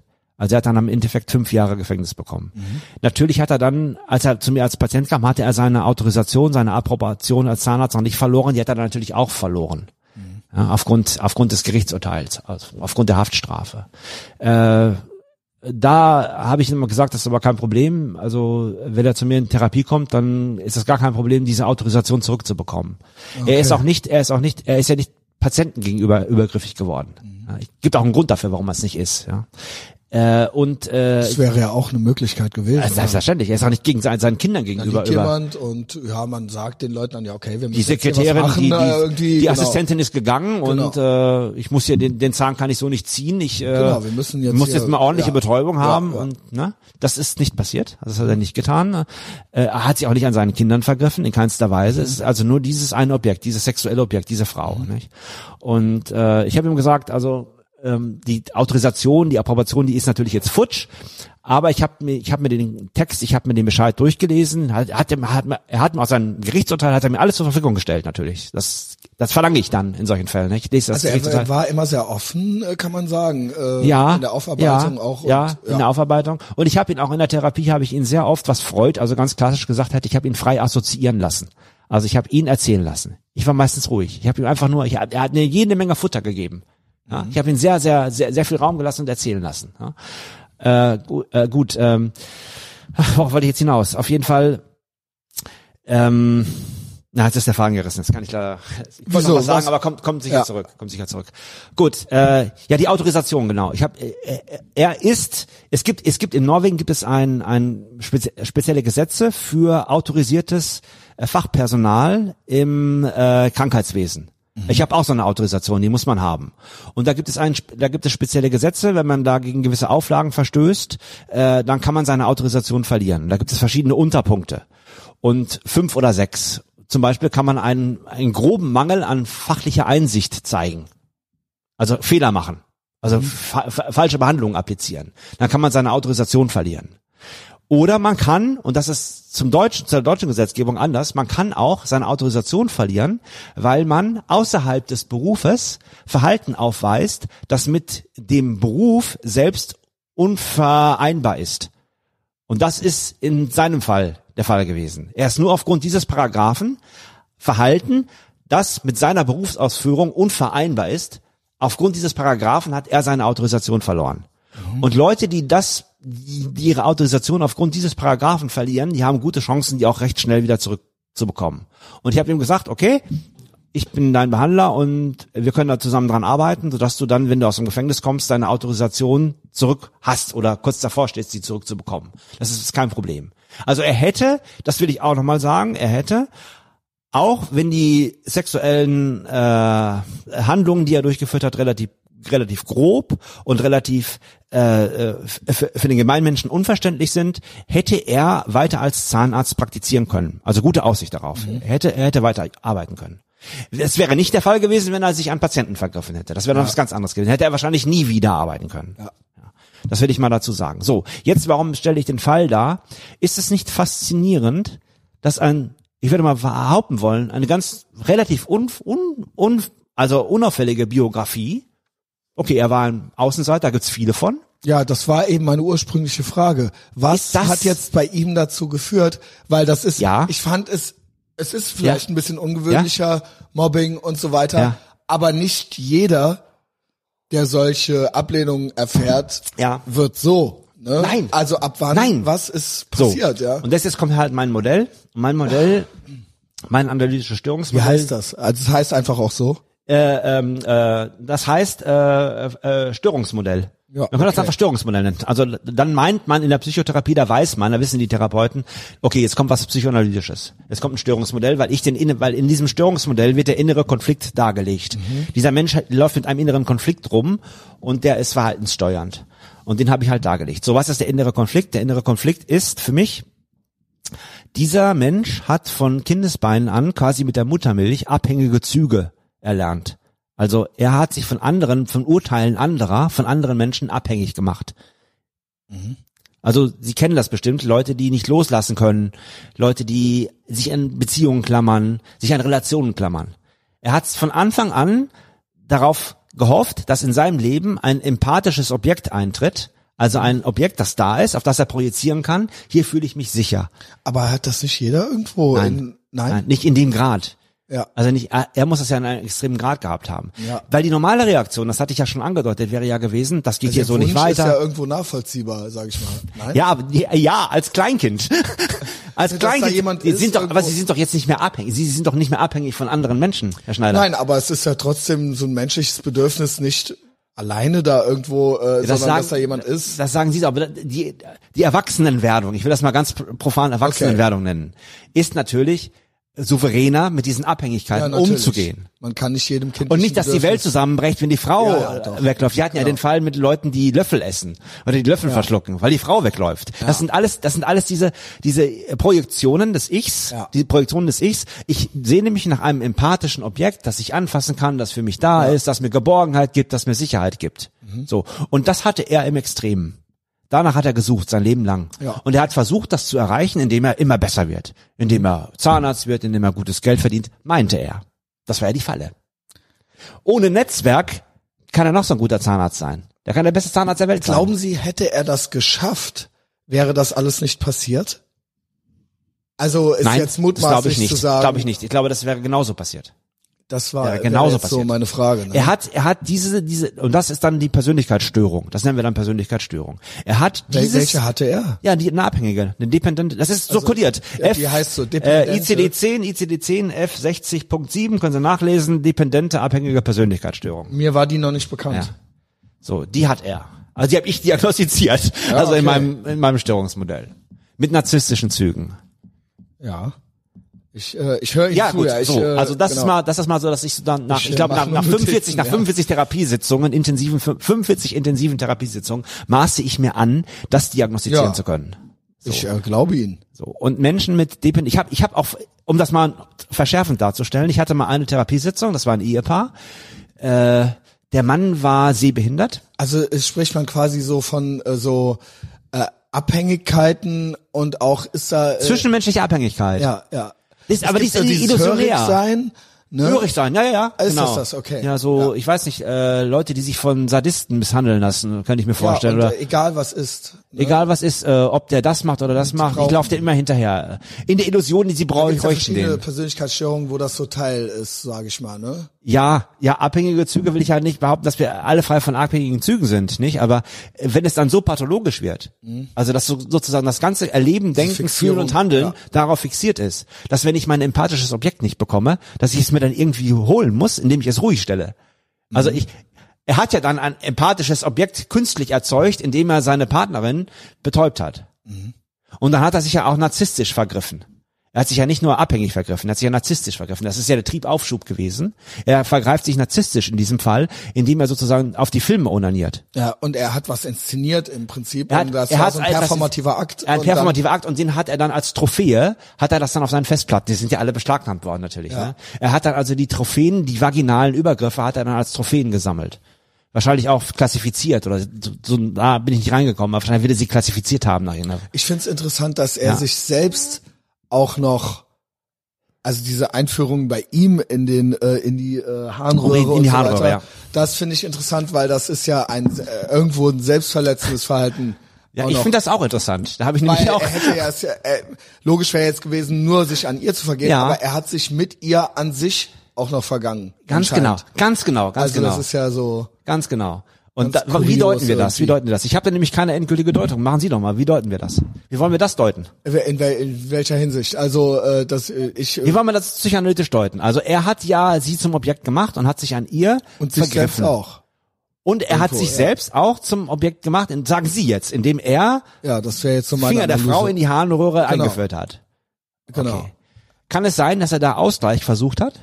Ausgleich. Ausgleich auszugleichen, weil er wusste, das ist nicht ganz in Ordnung, was ich hier mache? Möglich.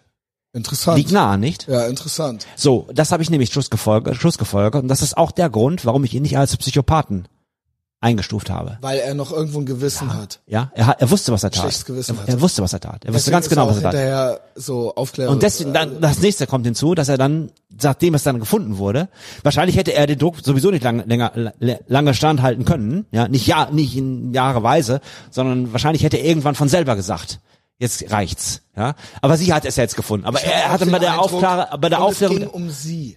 Es ging um und es ging, sie war ja auch das heilige Objekt, sie war die Sonst einzige Frau. Auch diese, genau. Und hätte er jetzt wahllos mit vielen verschiedenen Menschen und das immer wieder wiederholt, das wäre psychopathisch gewesen. Das wäre dann der soziopathische, psychopathische, Genau. hätte er es mit den Patienten gemacht. genau, aber da, es ging um sie. Es ging um wäre dieses sie, sagen wir mal so, wäre heilige, ich würde es, oder sowas. ich würde sagen heilige Objekt. Das, he- das heilige Objekt, das, ist natürlich ihn aber, trotzdem pathologisch. das, ne? ja, natürlich, das ist Ja, ja. extrem pathologisch, das ihn aber enttäuscht hatte. Das heilige Objekt hatte ihn enttäuscht. Das Mhm. heilige Objekt hat nicht zu ihm gehalten. Das heilige Objekt hat sogar Sex verweigert. Mhm. Und das, das konnte er nicht begreifen, konnte er nicht mit umgehen. Er hätte natürlich auch Prostituierte aufsuchen können. Die gibt's in Norwegen Ja. auch, obwohl es verboten ist, ja. Er hätte, er hätte nach Schweden oder was weiß ich nicht, oder was weiß ich, wohin fliegen können und sich da seinen Sex holen können. Das hat er nicht gemacht. Ja, Nicht? man spricht sogar vom norwegischen Modell, ne, glaube ich, was die Prostitution angeht. Ja, das ist Egal. alles scheinheilig. Da Ja, ja, können nee, scheinheilig, aber das ist ein, es, äh, ist schwedisches ein Modell ist das. eigentlich. schwedisches Modell. Ah, okay. Das ist aber auch alles gescheitert. Also das Ja, ist, genau. das, Äh, egal. so. Äh, ich finde das auch. Also ich habe über diesen diesen Akt des Einführens des Fingers in die in die Harnröhre habe ich ist ja Psycho, Psycho, heftig, Psychopathologie ausgeschlossen. deswegen, Und und die Kooperation und die und die äh, ähm, die Kooperation, die er mit der Polizei praktiziert hat. Deswegen habe ich Psychopathie ausgeschlossen. ganzen Finger, also Das ist doch. Junge, Junge. Äh. Ja, ich war ja Also jetzt nicht dabei. Ich habe auch die Filme nicht gesehen, aber Ja gut, aber ich habe ja das Urteil gelesen. Er wollte nicht? sich bestrafen. Er wollte sich bestrafen. Ja. Irgendwas äh, muss da gelaufen sein, ja. Aber es ist trotzdem normal, ist es nicht. Also ja, interessante Analyse. ja. Der Mann ist der Mann Ich gratuliere Ihnen ja, für ja, Ihren guten Job, ja. Das ist zu Sie, Arbeit, ich, ja. ich, ich, ich muss das immer zurecht, etwas, vielleicht etwas zurechtdrücken. Ich habe natürlich in meinem Therapiebericht, der ist glaube ich acht oder neun Seiten lang, weil es einfach so viel Material war. Mhm. Das schreibe ich äußerst selten. Normalerweise sollten es vier Seiten sein, ja. Wer, wer liest das? Aber ich habe in meinem Therapiebericht gleich am Anfang geschrieben, in der analytischen Konzeption ergibt sich folgendes Störungsbild. So. Also in der analytischen Konzeption. Das kann man natürlich jetzt alles ganz anders sehen. Das ist ja das Schöne am Psychologiestudium dann doch, nicht, dass man mit verschiedenen äh, Theorien per perspektivieren kann. Ein Verhaltenstherapeut wird das ja ganz anders sehen. Ja, aber bei Sexualdelikten benutze ich halt die psychoanalytische äh, Idee, die psychoanalytische Lehre und da bin ich dann auch frei. Ich muss das nur kennzeichnen. Ich darf es nur nicht als endgültige Wahrheit ausgeben. Aber um das Phänomen, was da passiert ist, gründlich zu erklären, scheint mir das der beste Weg. Und Das steht dann auch so drin. Und ich habe dann auch in, in der Einleitung meines, meines Briefes geschrieben, dass ich die Kollegen, die ihn dann übernehmen werden, weil jetzt kommt die, der, der Teil der Geschichte, der vielleicht noch fehlt. Ja, sehr äh, gerne. Äh, er, er hat sich natürlich im Gefängnis, um nicht als sittig eingestuft zu werden und da Schaden zu nehmen, hat er sich natürlich eine Cover-Geschichte ausgedacht, eine Cover-Story, also eine Ah, das kriegen die, das kriegt man hin. das, man das, das empfehlt sogar, das empfiehlt sogar der Justizvollzugsdienst. aber das kommt dann auch, es äh, glückt. ja, er muss halt nur konsistent sein in seiner Ja, Geschichte, ne? Obwohl natürlich die erfahrenen Gefangenen, die riechen den Sittich. Also, das ist mein Eindruck. wirklich Die interessant. riechen den Sittich und er ist natürlich, also ich weiß nicht, nicht genau, wie er dann? aufgeflogen. Ja, ja, jetzt kommt er jetzt. Ja. So, ich weiß jetzt Ah, nicht er ist genau. aufgeflogen? Ja, Ach, er krass, ist okay. Die Informationen, die ich hatte, aber die sind spärlich, ist, dass er irgendwie Unterlagen von seinem Ge- Gerichtssachen im Zimmer hatte und ein anderer hat das gelesen oder gesehen. Das weiß Mhm. Das ich aber nicht, ob das stimmt. äh, Auf jeden Fall, Vielleicht wollte er auch äh, geschnappt werden, Das um sich ich. wieder selbst zu bestrafen. das jetzt unbewusst, Ist oder? Ja, Jetzt so unbewusst. unterbewusst, unterbewusst Self-Handicapping betrieben, ja. Ähm, also ist nicht ausgeschlossen, oder? Ist nicht ausgeschlossen, kann sein, spielt aber im Endeffekt keine Rolle, weil Ja. er ist dann aufgeflogen und das, wenn so einer aufliegt in dem Hochsicherheitsgefängnis, ist das so, nach spätestens zehn Minuten weiß das das ganze Gefängnis. Was So. glauben Sie, ich habe da eine Theorie dazu, Ja. warum das in, man hört das ja immer wieder, Ja. Vergewaltiger oder Kinderschänder Ja. und so, und dass die es besonders schwer haben. Es ist doch so, dass das so ist, weil man dann intern einen sozialen Abwärtsvergleich hat noch. Mhm. Es sind eh schon die, äh, der, es ist eh schon vielerseits das, äh, der Bodensatz der Gesellschaft, wie man es auch Mhm. immer nennen will. Und dann ist man froh, nochmal nach unten treten zu dürfen im Endeffekt. Man gibt Mhm. Wenn sich diesen- sozialpsychologisch- man gibt sich, man ja. gibt sich diesen moralischen Anstrich Ja. zwar eigentlich, Ja. Und man sagt, ja gut, Ja. Äh, ne, also, äh, also bis hierhin und nicht weiter und das geht natürlich nicht, aber eigentlich ist es doch nur die Gelegenheit für Menschen, die eh, sag ich mal, schon verhaltensauffällig sind, nochmal nach unten zu treten. Nochmal oder? untertreten. So können sie es, wahrscheinlich haben sie recht, ja. Ja. ja. Kann man so Also, sehen. äh, ja. Im Endeffekt spielt es aber keine Rolle. Warum, weshalb, wieso? Auf jeden Fall nach zehn Minuten wusste das das ganze Gefängnis. Mhm. Und dann ist der Justizvollzugsdienst sehr schnell. Die haben ihn dann sofort rausgenommen aus der Gemeinschaftsabteilung Sicherheits- und in die äh, Sicherheitsabteilung gepackt, wo er alleine sitzt. Aber auch da hat man natürlich herausgefunden, äh, wer er ist und so. Aber er ist jetzt abgeschirmt. Mhm. Also wenn er irgendwo hin muss, dann begleiten ihn immer fünf Beamte und jetzt wird er halt verlegt. Was würde sonst passieren? Also man denkt ja immer so, klar, in so einem mexikanischen Knast, aber Ja, aber auch bei uns würden, nein, aber bei uns würden sie ihm den Schädel einschlagen. Also, Ja, wirklich? Ja. Ich habe einen Fall, dem hat dann die Treppe runtergestoßen. Äh, der hat einen offenen Bruch. Und dann haben die noch auf den offenen Bruch drauf rumgetreten oder so. Also das sind ganz, ganz üble Szenen. Ja. Also es Äh, ist das ist schon, es ist schon, es ist schon äh, extrem gesundheitsgefährdend, wenn sowas rauskommt in so einem Hochsicherheitsknast. Da, da, da sitzen nicht nur Milchbubis. Ja, ja, ja, ja. Ja, wie Sie denkt, sagen, wenn er, wenn er, wenn er nach unten treten kann, der nimmt diese Gelegenheit dann wahr. Nicht? Ja. Dann wird er zum Opfer. Und man kann sich gut fühlen dabei, genau, weil So. es ist halt, trifft ja nicht den Falschen. Ja. Ich war mit meinem analytischen Störungsmodell noch nicht ganz fertig mit ihm. Nee, war, war noch, nein, nein, nein, nein, ich, je- jetzt ja hier, aber mit ihm nicht. Also ich hätte noch gerne weiter erforscht. Ich hätte noch gerne weiter erforscht, ob es, bevor diese Abhängigkeit, diese abhängige Persönlichkeitsstörung sich ausbildete, auch schon äh, sexuelle Abweichungen gab, also in der Sexualentwicklung. Das Mhm. konnte ich aber nicht. Ja, weil das ist nämlich die Frage. Hat sich die sexuelle Abweichung aus der Dependenz entwickelt oder ist das parallel gelaufen? Das ist aber eine, das ist aber eine fachspezifische Frage. Die hätte ich gerne noch erforscht. Da war, das wäre jetzt mein nächster Schritt, ge- Schritt gewesen. Also kann es zu, zusätzlich das, dazu, dass er äh, in seiner in seiner Charakterentwicklung diese Dependenz entwickelt hat, kann er da auch schon eine sexuelle äh, Störung gehabt haben.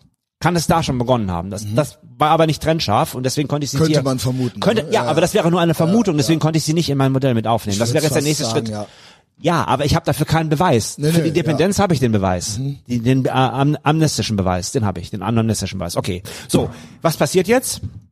Als ich jetzt äh, vor einer Woche das Gefängnis verlassen hatte, um äh, Urlaub zu machen, da war er noch da. Also er saß da noch im Hochsicherheitstrakt äh, und äh, die äh, Sie Kollegen. fünf Jahre oder was? Waren Er hatte schon, er hatte ja schon über ein Jahr. Ich glaube, fast anderthalb Okay, Jahre hat er ja schon gut, gesessen. da muss man aber auch wissen, fünf, ja noch, äh, fünf Jahre, aber er kriegt, er kriegt ja zwei, äh, er muss ja nur zwei Drittel sitzen, äh, weil er äh, wegen Also guter Führung dann, äh, dreieinhalb drei- Jahre. Aber das ist trotzdem, das kann lange sein, wenn einem die Leute auf den Fersen sind. Ja, natürlich kann das lang sein. Also, Und äh, ja. er wird jetzt verlegt.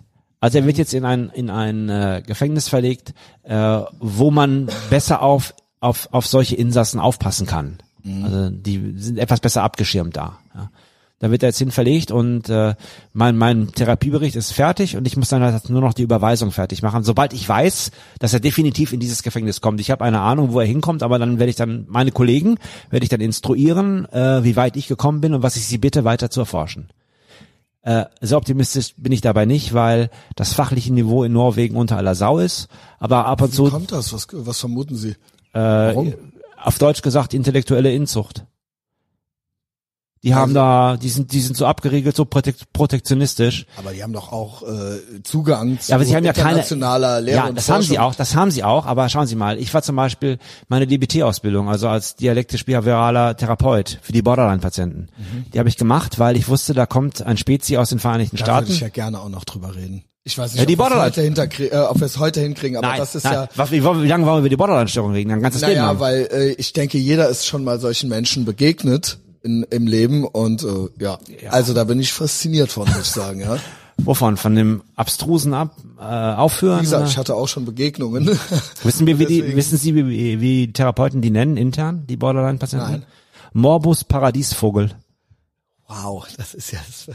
Na, was hast du denn heute so gemacht? Ja, ich hatte zwei Morbus Paradies, Warum, äh, Morbus können Sie das äh, erläutern? Morbus bedeutet was? Krank, äh, Krankheit. Krank, Ja, äh, krank- Paradiesvogel ist halt, äh, das Symptombild ist so äh, auffallend, so unglaublich. Seit so, unserer ersten Begegnung, Sie haben gesagt, dass die möchte keiner haben. Also das Nee, äh, ich ist, wollte die äh, auch nie so haben. in Ihnen drin. Ich habe einen Arzt- Weil jedes Mal fällt zumindest ich- einmal dieses Wort. Wenn ja. ich Ihnen aus meiner ersten Klinik erzähle, wo ich gearbeitet habe, ich habe zuerst reingeworfen worden in Gruppentherapie mit extrem Persönlichkeitsgestörten als junger Mann. Da wurde mich reingeworfen. Mhm. Da muss ich schwimmen lernen. Also das, das, das ist wirklich, ich habe ständig wann, BPD wann ist kommt, ja eine wann, wann, wann, Disorder, wann, wann, ne? wann, wann kommt das äh, Hochseenotrettungsboot und holt mich hier raus? das kam aber nicht. Also ich musste, ich musste da mit meinen Bordmitteln. aber, aber die ist Ihre unliebste von all denen, Es oder ist was? schon, oder? es ist schon heftig. Also es, es kann schon, es kann einem den letzten Nerv töten. Es gibt ja auch Kollegen, die die gar nicht mehr annehmen. Es gibt ja psychiatrische Kollegen, Psychiater, die nehmen die Ja. gar nicht mehr an. Die haben die Schnauze so voll, äh, da reicht's dann. Ne? Also weil es nur, es besteht nur aus komplett äh, jeglichen Therapiefortschritt äh, zerstörenden, destruktiven Verhalten. Ist es Äh, denn so, dass sich das vielleicht, ist das auch eine Altersfrage? Doofe Frage. Was heißt- also, dass sich gewisse Dinge, ich sag mal, gewisse Dinge wachsen sich ja manchmal noch raus oder gewisse äh, Extremitäten oder sowas, ja. Also, ähm, dass jemand, der mit Die- 20 so ja. ist, ist vielleicht mit 40 oder mit 60 äh, nicht mehr unbedingt so. Ja, das will ich ja auch sagen, aber die, was die Therapeuten dann immer sagen, ist, das ist eine ausgebrannte Störung. Also die, die, die, Ja, ja, die ist so genau. fertig, die hat sich selbst so fertig gemacht, da ist keine Energie mehr da. wenn die Energie noch da wäre, wenn die Energiezufuhr noch da wäre, dann wird es genauso weitergehen. Aber die sind so ausgebrannt, die können einfach gar nicht mehr. Die haben sich und andere Also schon so fertig gemacht. Ja. Ja, je nachdem, wann die Hilfe kommt, nicht? Wenn die Hilfe relativ früh kommt, kann man vielleicht noch was machen. Ne? Aber Aber was heißt das? Gibt's da eine Alters, äh, weil das geht ja eigentlich in der Kindheit los, ne? ja, es geht in den ersten drei Lebensmonaten los. Da geht das los, Natürlich. da kommt das Das her. ist die frühe Störung, ja. Was- die was Psychiater kodieren, in den Psychiater kodieren, die Psychiater kodieren frühe Störung und dann meinen die, wenn die frühe Störung kodieren, dann meinen die die ersten drei Lebensmonate. Und Was da passiert ist, ja. ja, weil da, da, Damit da, so- da wird, da wird das, da wird sozusagen äh, das Grundgerüst für die Ausprägung ihres späteren Charakters gelegt. ja. Und das besteht zum Beispiel darin, ob sie genügend Nahrung bekommen, ob die Wärme, also physiologische Faktoren. Es sind rein physiologische Faktoren. Werden sie angefasst, wird mit ihnen gesprochen. Wussten Sie, dass ich zu wenig Nahrung gekriegt habe als Säugling? Ja, das wird Sie natürlich das hat geprägt meine haben. Mutter neulich in einem Podcast gesagt, dass ich immer geschrien habe, Ja. weil das war da äh, angesagt mit dem Milchpulver gerade Ja. in den 70er Jahren und sie hat es nicht verstanden Mhm. und sie hat irgendwann gemerkt, dass sie mir immer zu wenig gegeben hatte. Ja, das wird natürlich ihr, also ihre Voraussetzung, ihre, deswegen. das wird ihre Voraussetzung dafür, eine Persönlichkeit zu entwickeln, äh, beeinträchtigt haben. Hundertprozentig. Ganz klar. Ich bin ihrer Meinung. Und wissen Sie, warum ich so Hundertprozentig, ja. Hm? Weil das ich mich immer freue, wenn ich so etwas erfahre, weil ich dann was über mich gelernt habe oder eine Bestätigung, weil Mhm. das eine Bestätigung ist. Können Sie das nachvollziehen? Ich kann's naja, weil ich dann denke, nein, ich spinne nicht, also ich spinne, aber ich wusste, dass ich spinne, also ich spinne doch nicht. Mhm. Wissen Sie, was ich meine? Genau. Ist eine Sinnstiftung. Genau, Also, genau. Es eine- gibt Sinn. Ja. Es macht Sinn. Ja, ja. Ein, ja. Ja. Gut, äh, jetzt Okay, wir jetzt, sind all over the jetzt, place. Jetzt jetzt zurück zum zum zum Sittich und äh, Okay, weil weil wir auch jetzt über, gerne. Dann nächstes Mal Borderline. Können wir gerne unter anderem machen, weil ich schaff's auch nicht, mich, mich hier zwei Stunden darüber, also mit, Rück, mit Rücksicht auf, auf, auf meine Wenigkeit, vielleicht Okay, kann man also das macht sie dann auch noch fertig, oder was? Das macht mich nicht fertig, aber es ist halt, erstens mal ist die Störung ziemlich kompliziert zu erklären. Man muss das etwas vorbereiten, denke ich mal. Und äh, wenn ich darüber rede, dann sehe ich natürlich all die Dramen auch von meinem geistigen Auge, die ich gesehen habe, nicht? Also Mhm. Ja, ich will sie nicht quälen. ich weiß, ja ich weiß, meine erste, meine irgendwo. erste, meine erste. Aber es ganz- ist faszinierend. Hören Sie, meine erste ganz heftige Borderline-Patientin. da- Dazu müsste ich aber die sozialen Rahmenbedingungen äh, erzählen aus eben dieser Gruppe, äh, als ich als junger Mann in, so- in so Gruppentherapie zusammenhänge einfach reingeworfen wurde. Äh, Da hatte ich auch eine junge Borderline-Patientin, hochintelligente junge Dame. ähm, die kam dann in eine Sitzung hinein. Also wir hatten schon begonnen. Und Sie hatte sich gerade beide Unterarme aufgeschnitten. Da lief das Blut also so raus, rannte so raus, demonstrativ und hatte ein Schild uh, um den Hals. Da hatte sie vorher, also mit dem Blut draufgeschrieben, das war Herr Faust. Ja, moin. Oh, ja. Das muss man aushalten. Aber man glaubt ihnen dann schon, dass sie es nicht Ja, natürlich glaubt man mir, dass ich jetzt nicht mache. Was, sie sagen das so, sie sagen das so. Äh, Zu solchen drastischen Mitteln greifen sie. Ne? Ja, ja. Naja, Das aber muss man erschreckt aushalten. sich doch kurz, oder nicht? Ja, es war natürlich ein sich so, Riesengeschrei oh, in ja, meiner moin, Gruppe. Äh, ich musste beim. Chefarzt antreten. Das Rätselslösung war natürlich, dass der Chefarzt sie destabilisiert hatte und ich das nächste zugängliche Objekt war. Und ich mu- musste dann als Sündenbock dafür einspringen. Das durfte ich dann dem Chefarzt erklären. Also, ich hab, Aber hat es ihr dann irgendwann auch wieder mal kurz leid getan? ja, es hat ja auch, es hat ja auch, ich hatte natürlich auch leid getan und Hat dann sie dann Riesendrama, was sie getan Riesendrama einen Tag später in meiner Therapiesitzung nur ein Geheule und ja. Glaubt Aber das sie das in dem Moment, gibt es den äh, Zustand, zwei Fragen habe ich, Ja, äh, stumpfe Fragen. ja. Dieses, äh, gibt es diesen Zustand, dass die das glauben, dass die andere Person denen das angetan Ja. hat, Ja. aber es stimmt nicht? Wie, dass sie es glauben, obwohl sie wissen, dass es nicht stimmt, sie oder? glauben, dass die andere Person ihnen Gewalt angetan hat. Nein, die glauben das. Also sie glauben das fest, es gibt völlig assoziiert, dieses, völlig es gibt assoziiert. auch dieses äh, es erzählen Ja. in der in der in dem Willen dieser Ja. Person zu schaden, aber es gibt auch das, dass sie Es gibt selber beides. glauben. es gibt ne? beides. Es gibt beides. Ganz genau. Ganz genau. Es gibt beides, dass sie selber glauben oder auch die manipulative Stra Strategie. Genau. Ja, es gibt beides. Und dann die andere ganz Ja. stumpfe platte Frage: Ist jede wahrscheinlich sagen Sie nein. Ist jede, die sich ritzt, eine Borderlinerin? Nein. Okay. Wie hoch ist die Wahrscheinlichkeit? Also es begegnen einem ja schon so einige so im Laufe der. Also sagen wir mal, als Äh, ja. jüngerer Mann, ja, Ja, Äh, genau. Also äh, naja, oder man sieht ja dann es kommt ja auch noch die darauf, Spuren es und kommt ja so. darauf an, äh, wie, äh, wie stark die Selbstschädigungen ausgeprägt sind. Da sind das Ja. tiefe, tiefe Einschnitte. Ja, aber oder die das Narben- die Narben oberflächliche. halt, ne? Man ja, die. Narben können natürlich äh, ganz, ganz, ganz Aber das ist dann heftig nicht sein. immer das, aber es ist dann schon was, oder? Ja. Ist auf jeden Fall schon mal eine emotionelle äh, ähm, Instabilität da, nicht? Ja. Ja. Gut, aber wie gesagt, äh, wenn Sie wollen, dann müssen wir es halt etwas Gerne. verschieben, weil jetzt bin ich auch nicht Ja, so. nee, nee, nee, nee, das muss jetzt Ich, nicht wir sein. sind jetzt aber jetzt nur darauf gekommen, ich will noch mal die Brücke vielleicht zurückschlagen, weil Fachniveau und meine, mein, mein Therapiebericht, den ich weitersende und wo ich mich etwas despektierlich über meine norwegischen Kollegen geäußert habe, Mhm. was ich auch übrigens immer weitermachen werde, weil ich kaum fachkompetente äh, Kollegen habe. Das ist wenn ja ich, interessant, weil Norwegen ist ja eigentlich ja, wenn ich anfange Ist ja zu reden, habe ich äh, manchmal äh, das, das Gefühl, ja, aber es ist es ist Inzucht. Ich nenne das die intellektuelle Inzucht. Also Mhm. Das schreibe ich mir auch und Protektionismus nicht und äh, deswegen meine DBT-Ausbildung, die habe ich ja in Norwegen dann auch gemacht und das Krankenhaus hat mir das alles schön bezahlt und da kam halt der äh, der Spezi aus den Vereinigten Staaten, der war dann zwei Wochen in Oslo, zweimal zwei Wochen in Oslo, bei dem haben wir dann das Seminar gemacht und wir haben dann unsere Fälle da auch präsentiert und geübt und so weiter. Und der war natürlich von der Mentalität her ganz anders, nicht? Also das hat man so sofort gemerkt. Aber ich habe dann auch beobachtet, wie die Norweger ihn absorbiert haben. Also wie sie versucht haben, das, was er ihnen als Amerikaner, Ja. die haben, die Amerikaner sind ja ganz äh, weit vorne, ne?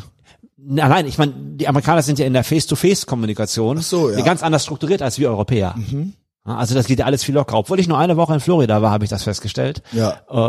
Und obwohl ich mich gerne in empirischer Sozialforschung übe und nicht nur vom, vom, Fernsehen, ja, Mhm. äh, habe ich festgestellt, dass in der in der in der in der Kommunikation, wenn man da irgendwo hingeht und mit Leuten spricht und so, die sind ganz anders strukturiert. Ja, ich denke. Und der Norweger ist total verschlossen. Da kommt jetzt ein Amerikaner aus Seattle, der sogar noch Schüler von äh, äh, Madame Linehan, die ja die DBT, äh, DBT erfunden hat, die ja selber schwerste Borderlinerin war, äh, Oh, kommt, kommt dann dahin und macht da äh, auf amerikanischen Stil da so ein Seminar. Und dann habe ich aber beobachtet, wie die norwegischen Kollegen ihn jetzt absorbieren. Also, wie sie gar nicht durchdringen lassen, dass er Amerikaner ist oder, oder, oder Schwierigkeiten damit haben, dass er so locker ist und da seine Scherzchen macht, ne? ja. Ja, und das, das, das, das, das kriegt der skandinavische Mensch nicht, nicht so ganz hin. Der ist eher so schwer und nimmt das Man alles. sagt's ja über Deutsche schon, aber der Skandinav, je Nord, weiter man nach Norden geht, desto ausgeprägter wird das wahrscheinlich. Schauen Sie, ja. die müssen auch so sehen, die haben ja so viel Geld, die müssen sich ja therapeutisch gar nicht entwickeln. Die kaufen einfach alles ein und dann haben sie da, dann haben sie ja. da mentalisierungsbasierte äh, Therapie aus, aus England, da gibt es dann Verbindungen. Aus Deutschland importieren sie zum Beispiel gar nichts. Systemische Therapie oder Hypnotherapie, wenn ich damit anfange, das ist für, das ist für die böhmische Dörfer. Aber ich arbeite so.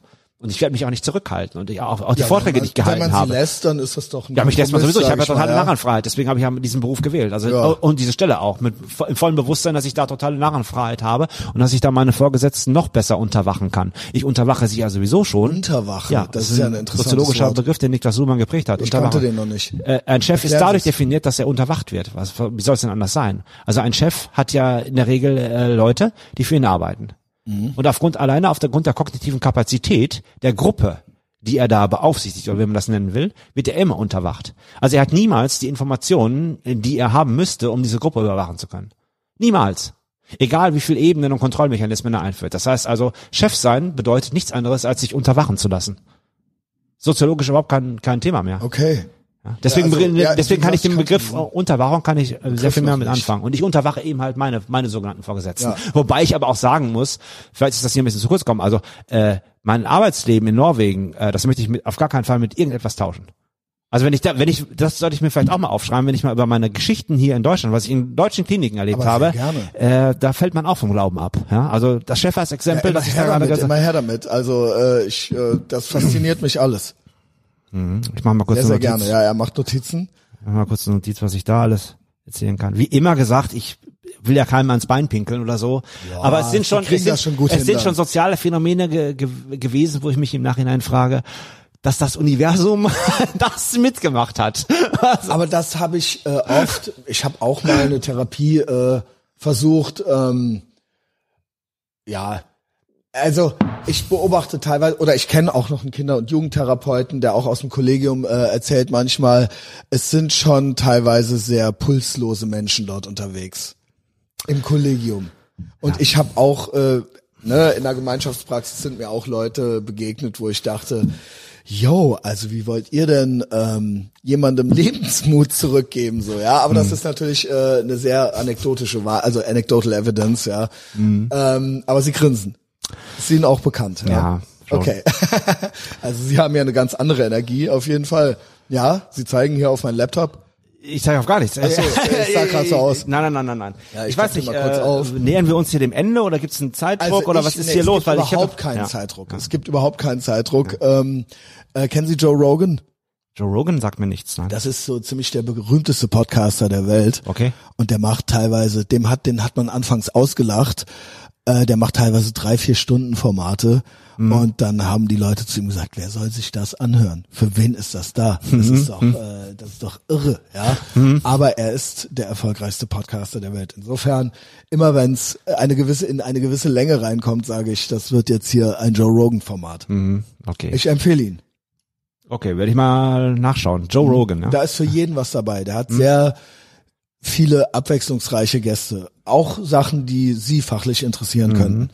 Und äh, Der sitzt sehr, ja in den USA, oder? der ist in den USA, ja. Also Englisch müssten Sie können. Ja. Sie waren ja schon mal da, ja? Glücklicherweise durch meine Mindfulness-Gruppe, nicht? Da spreche ich Englisch, bewusst. Ah, okay. ja, um so eine extra Dimension zu haben. Die Mindfulness-Gruppe, die könnten wir eigentlich auch nochmal erwähnen, weil das ist Gerne, auch strange und abstrus. Neulich haben wir dem, dem Pfarrer einen Brief geschrieben. Sagen Sie mal, was ist das für eine, vielleicht sagen Sie noch mal einen Satz zu Mindfulness. Ja. Ich weiß, wir hatten es schon mal. Mindfulness, ich, ich nenne es- bedenken, hier gibt's Leute, die schalten heute ich zum das, ersten ich, Mal ich ein. nenne ja? das Mindfulness und Mental Creativity Group. Mhm. Ja, also mentale Kreativität. Mindfulness ist einfach nur, wir üben ein äh, ähm, ständiges Gewahrsein in der Präsenz. Ja, Mhm. das üben wir da ein. Da haben wir verschiedene Übungen, mit denen wir das machen. Oder ich bringe ein paar Aufgaben mit, äh, dass wir also diese Gruppe benutzen, um uns von allen anderen Einflüssen um uns herum abzugrenzen und drei Stunden da eine Performance hinzulegen, wo wir Spaß haben. Ja, und all die schweren Sachen, die wir so mitbringen und äh, die Urteile, die anstehen und äh, all das Schwere, das wollen wir da in diesen drei, zweieinhalb bis drei Stunden, geht das immer, wollen wir da ausblenden. Das ist die Mindfulness-Gruppe. Und da habe ich so in der Regel vier bis fünf Patienten, die daran teilnehmen können. Nicht alle sind dazu geeignet, muss man auch sagen. Ja, und äh, die habe ich halt jeden Montag. Und da erfinden wir auch viele schöne Dinge. Neulich haben wir dem äh, Gefängnisfahrer einen Brief geschrieben. Wenn Sie den lesen auf Englisch, also Immer her damit, ja. ja, ja, ich muss es ein bisschen. Also ich habe äh, natürlich. Das, das äh, schaffen wir wahrscheinlich heute nicht mehr, aber auf jeden Fall ist das ein sehr, sehr lustiger Brief. so. Ja, okay. Äh, ist ein sehr, sehr lustiger Brief. Ich habe da, äh, ich habe, also ich habe ihm eine, wir haben ihm, nein, vielleicht kann ich das erzählen. Also ich, ich, ich fordere die äh, einige meiner Patienten mit ein paar intellektuellen Aufgaben ab und zu heraus. Und einer der Patienten, äh, dem gab ich die Aufgabe, er möge doch mal den den Pfarrer fragen. ähm, ob äh, der allmächtige Gott äh, einen Stein erschaffen könnte, äh, der so schwer ist, dass der allmächtige Gott ihn selbst nicht äh, wird heben können. Na, Gott kann alles, oder? Ja, Moment, das ist aber eine Paradoxie. Das Also ist der allmächtige Gott. ja, wenn das der allmächtige Gott ist, dann muss er auch in der Lage sein, einen so Verstehe. schweren Stein. Ich habe es verstanden. So, und dann ist natürlich Aber mein Patient, müsste- ja. es ist eine paradoxale Aufforderung, so, also Ja, eine pa ja. Paradoxie so. Und äh, also Paradoxie verstanden in dem Sinne, dass äh, es sich um eine Operation handelt, deren Vollzugsbedingungen zugleich die Unmöglichkeit für den Vollzug ihrer, äh, ihrer eigenen Operation darstellen. Also man vollzieht etwas und indem man es vollzieht, erwirkt man das Gegenteil und kommt also in so eine paradoxal, paradoxale Schleife. So, das hat dieser dieser dieser dieser Insasse hat das dann den Pfarrer gefragt und in dem Moment, wo er ihn fragt, klingelt das Telefon des Pfarrers. Genau in dem Moment. Was für ein, äh, was für eine göttliche Fügung. Ja, genau. Und das haben wir natürlich auch. Dann haben wir da einen Brief draus gemacht und dann haben wir dann einen Brief geschrieben. An den und den Tag hat hat hat hat äh, der und der hat hat sie das gefragt. Äh, äh, in dem Moment klingelte ihr Telefon. Das ist natürlich klar, wer angerufen hat, äh, dass es Gott selbst war. Äh, wir erwarten nicht, dass klar, wir jetzt, logisch. Ja, ja, damit er keine äh, übereilten An Antworten gibt. Ja, gut, gut. Ganz genau. So haben wir das auch gedeutet. Das haben wir ihm so gesagt. Und das ist natürlich der, der phänomenologische Beweis, dass Gott existiert, ist damit erbracht. Und das, Das finde ich beruhigend. ja, ich, wir fanden das auch beruhigend. Das haben wir auch so in weil Brief man wusste geschrieben. es ja vorher nicht. Ja, nein, man wusste nicht. Also Gott hat in diesem Moment auf die Paradoxie reagiert und hat angerufen. Und dann musste der Fahrer halt gehen. So. Und dann haben wir aber auch geschrieben, dass äh, der, der, der Insasse hat uns das dann erzählt, so uns das gelaufen äh, und haben dann in den Brief das auch reingeschrieben und gesagt, okay, phänomenologisch akzeptiert, aber der wissenschaftliche Beweis, dass Gott existiert, der, der fehlt ja jetzt noch. Der phänomenologische ist gegeben. So, und dann haben wir, haben wir halt da zwei Gottesbeweise reingeschrieben in diesem Brief, die es in sich haben. Also offizielle Gottesbeweise von Oha. großen Intellektuellen haben wir ihnen dann zugeschickt. Das finde ich sehr beruhigend, ja, Und weil die Paradoxie, die ja Paradoxie war aber immer noch oder nicht, so. die, die Paradoxie war immer noch nicht gelöst, nicht? Also die Paradoxie mit dem Stein, Nee, die Allmächtigkeitsparadoxie. Deswegen hat er ja angerufen, damit sie sie nicht lösen. ja, deswegen haben wir auch in dem Brief am Ende geschrieben, so und so, wir laden ihn ein zu einer Stellungnahme in unserer Mindfulness-Gruppe.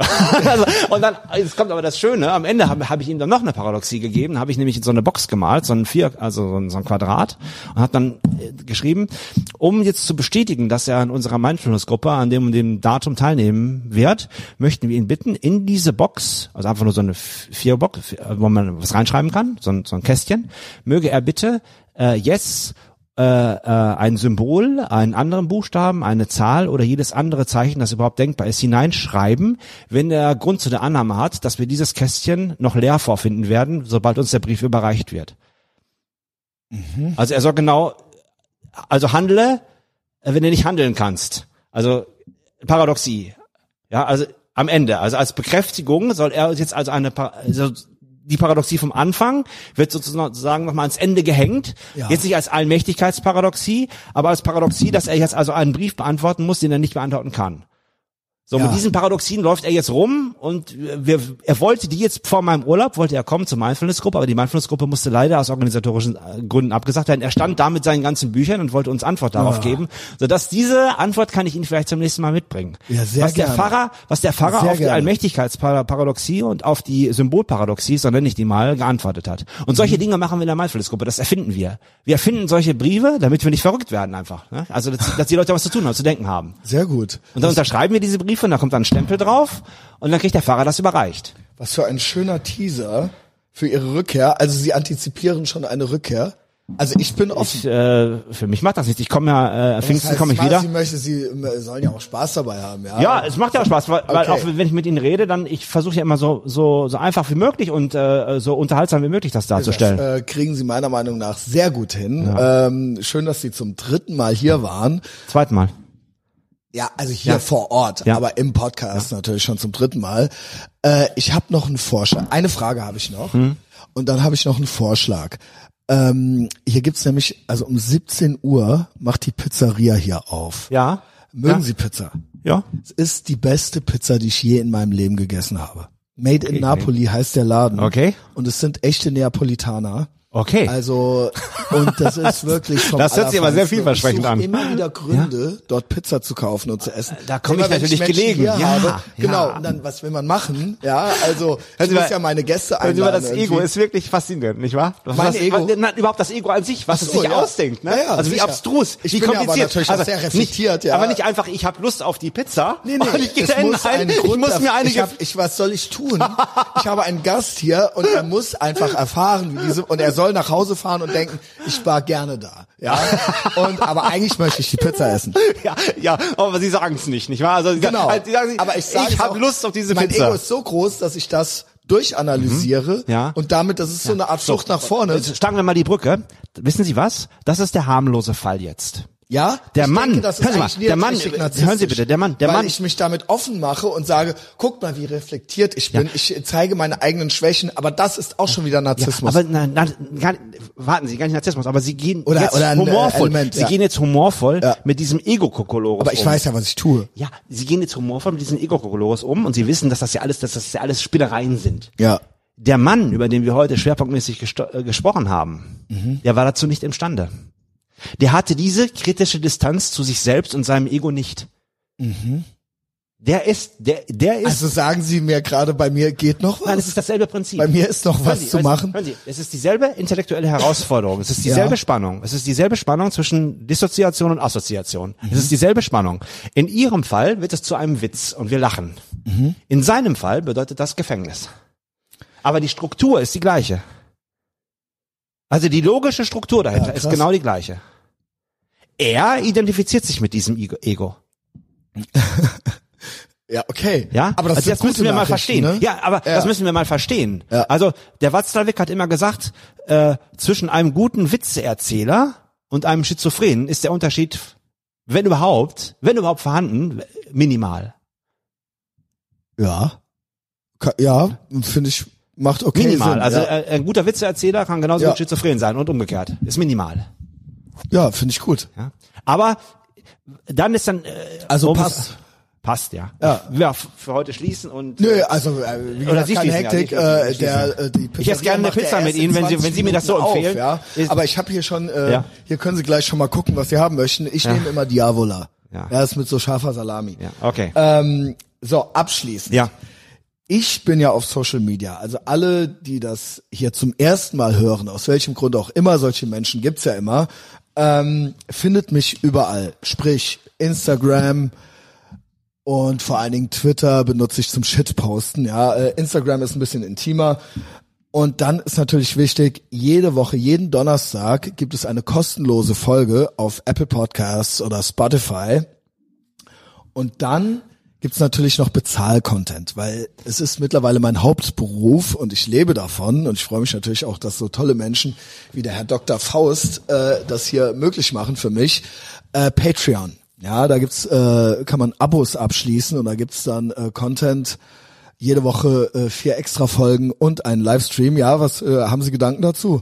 Nein, ich habe Sie, keine. äh, Sie lächeln so. Nein, nein, ich freue mich auf die Pizza. Okay, ja. Aber der macht ja eh erst in 20 Minuten auf, Sie in haben 19 jetzt, Minuten. Ja, aber wir haben jetzt so ein Priming gemacht hier. Ich freue mich jetzt Ja, schon auf die das Pizza. wird so schön gleich, ja. Ich bin schon klassisch Das- aber auf dem konditioniert. Weg ja. ist das Ziel. Ich bin der Pavlovsche Hund. Ja, ja, ja. Habe ich Aber Ihnen der- übrigens erzählt. Aber Sie den freuen sich jetzt schon. Ist ich, das nicht schön? Ich, ich, ich, wissen Sie auch, letzter Kommentar von meiner Seite. Nee, ich machen habe Sie den, ruhig. Ich habe den festen Wunsch, wenn ich mir meinen nächsten Hund kaufe, es soll wieder ein Jagdspaniel werden, ein Cocker Spaniel, dann kaufe ich Ja. Mhm. mir zwei. Den einen nenne ich Pavlov und den anderen nenne ich Watson. Ja, passt. Passt, Passt das? Ja, sehr gut, Gut. sehr gut. Jedenfalls Patreon. Äh, nicht nur kriegt ihr da was von mir, sondern ihr unterstützt auch den medialen Widerstand. Äh, es ist die richtige Seite der Geschichte. Glaubt's mir einfach. Es wird intim, es wird asozial. Da auch viel therapeutischer Content im äh, Zusammenhang mit meiner Person. Ähm, ja, also kommt dahin, äh, kann ich euch äh, nur raten. Ich werde euch nicht enttäuschen. Und dann noch meine Frage an dieser Stelle. Kennen Sie Jordan Peterson eigentlich? Nein. Nein. Das ist ein klinischer Psychologe, äh, der ist durch Joe Rogan, würde Ja. ich sagen, hat er eine große Bekanntheit äh, in Nordamerika äh, erreicht. Ähm, und ja, den mag ich auch sehr. Ähm, ich habe mal gesagt, nach der letzten Folge mit Ihnen, Mhm. habe ich gesagt, eigentlich könnte der Dr. Faust so eine Art deutscher Jordan Peterson werden, auch wenn Sie kein klinischer Psychologe sind. Doch bin ich. Ich bin klinisch. Aber Sie haben ja keine Psychologie studiert. Das ne? ist Richtig? selbstverständlich, habe ich Psychologie studiert. so, Natürlich habe doch. Ich. Habe Okay, ja, ich habe ja studiert Verzeihung. wegen, wegen meiner Was ein Noten. Rohrkrepierer ja, nein, hier, ja? er ist kein Rohrkrepierer, aber ich habe immer mit soziologischem Auge studiert. Okay, so ist es. Ja, Ja. also. Ähm, und der ist sehr, sehr populär geworden und sehr viele Menschen haben sehr viel aus dessen Ideen äh, herausgezogen, ja. Und ähm, ich sagte, äh, sagte dann aber zu der anderen Person, mit der ich über sie sprach, Ja.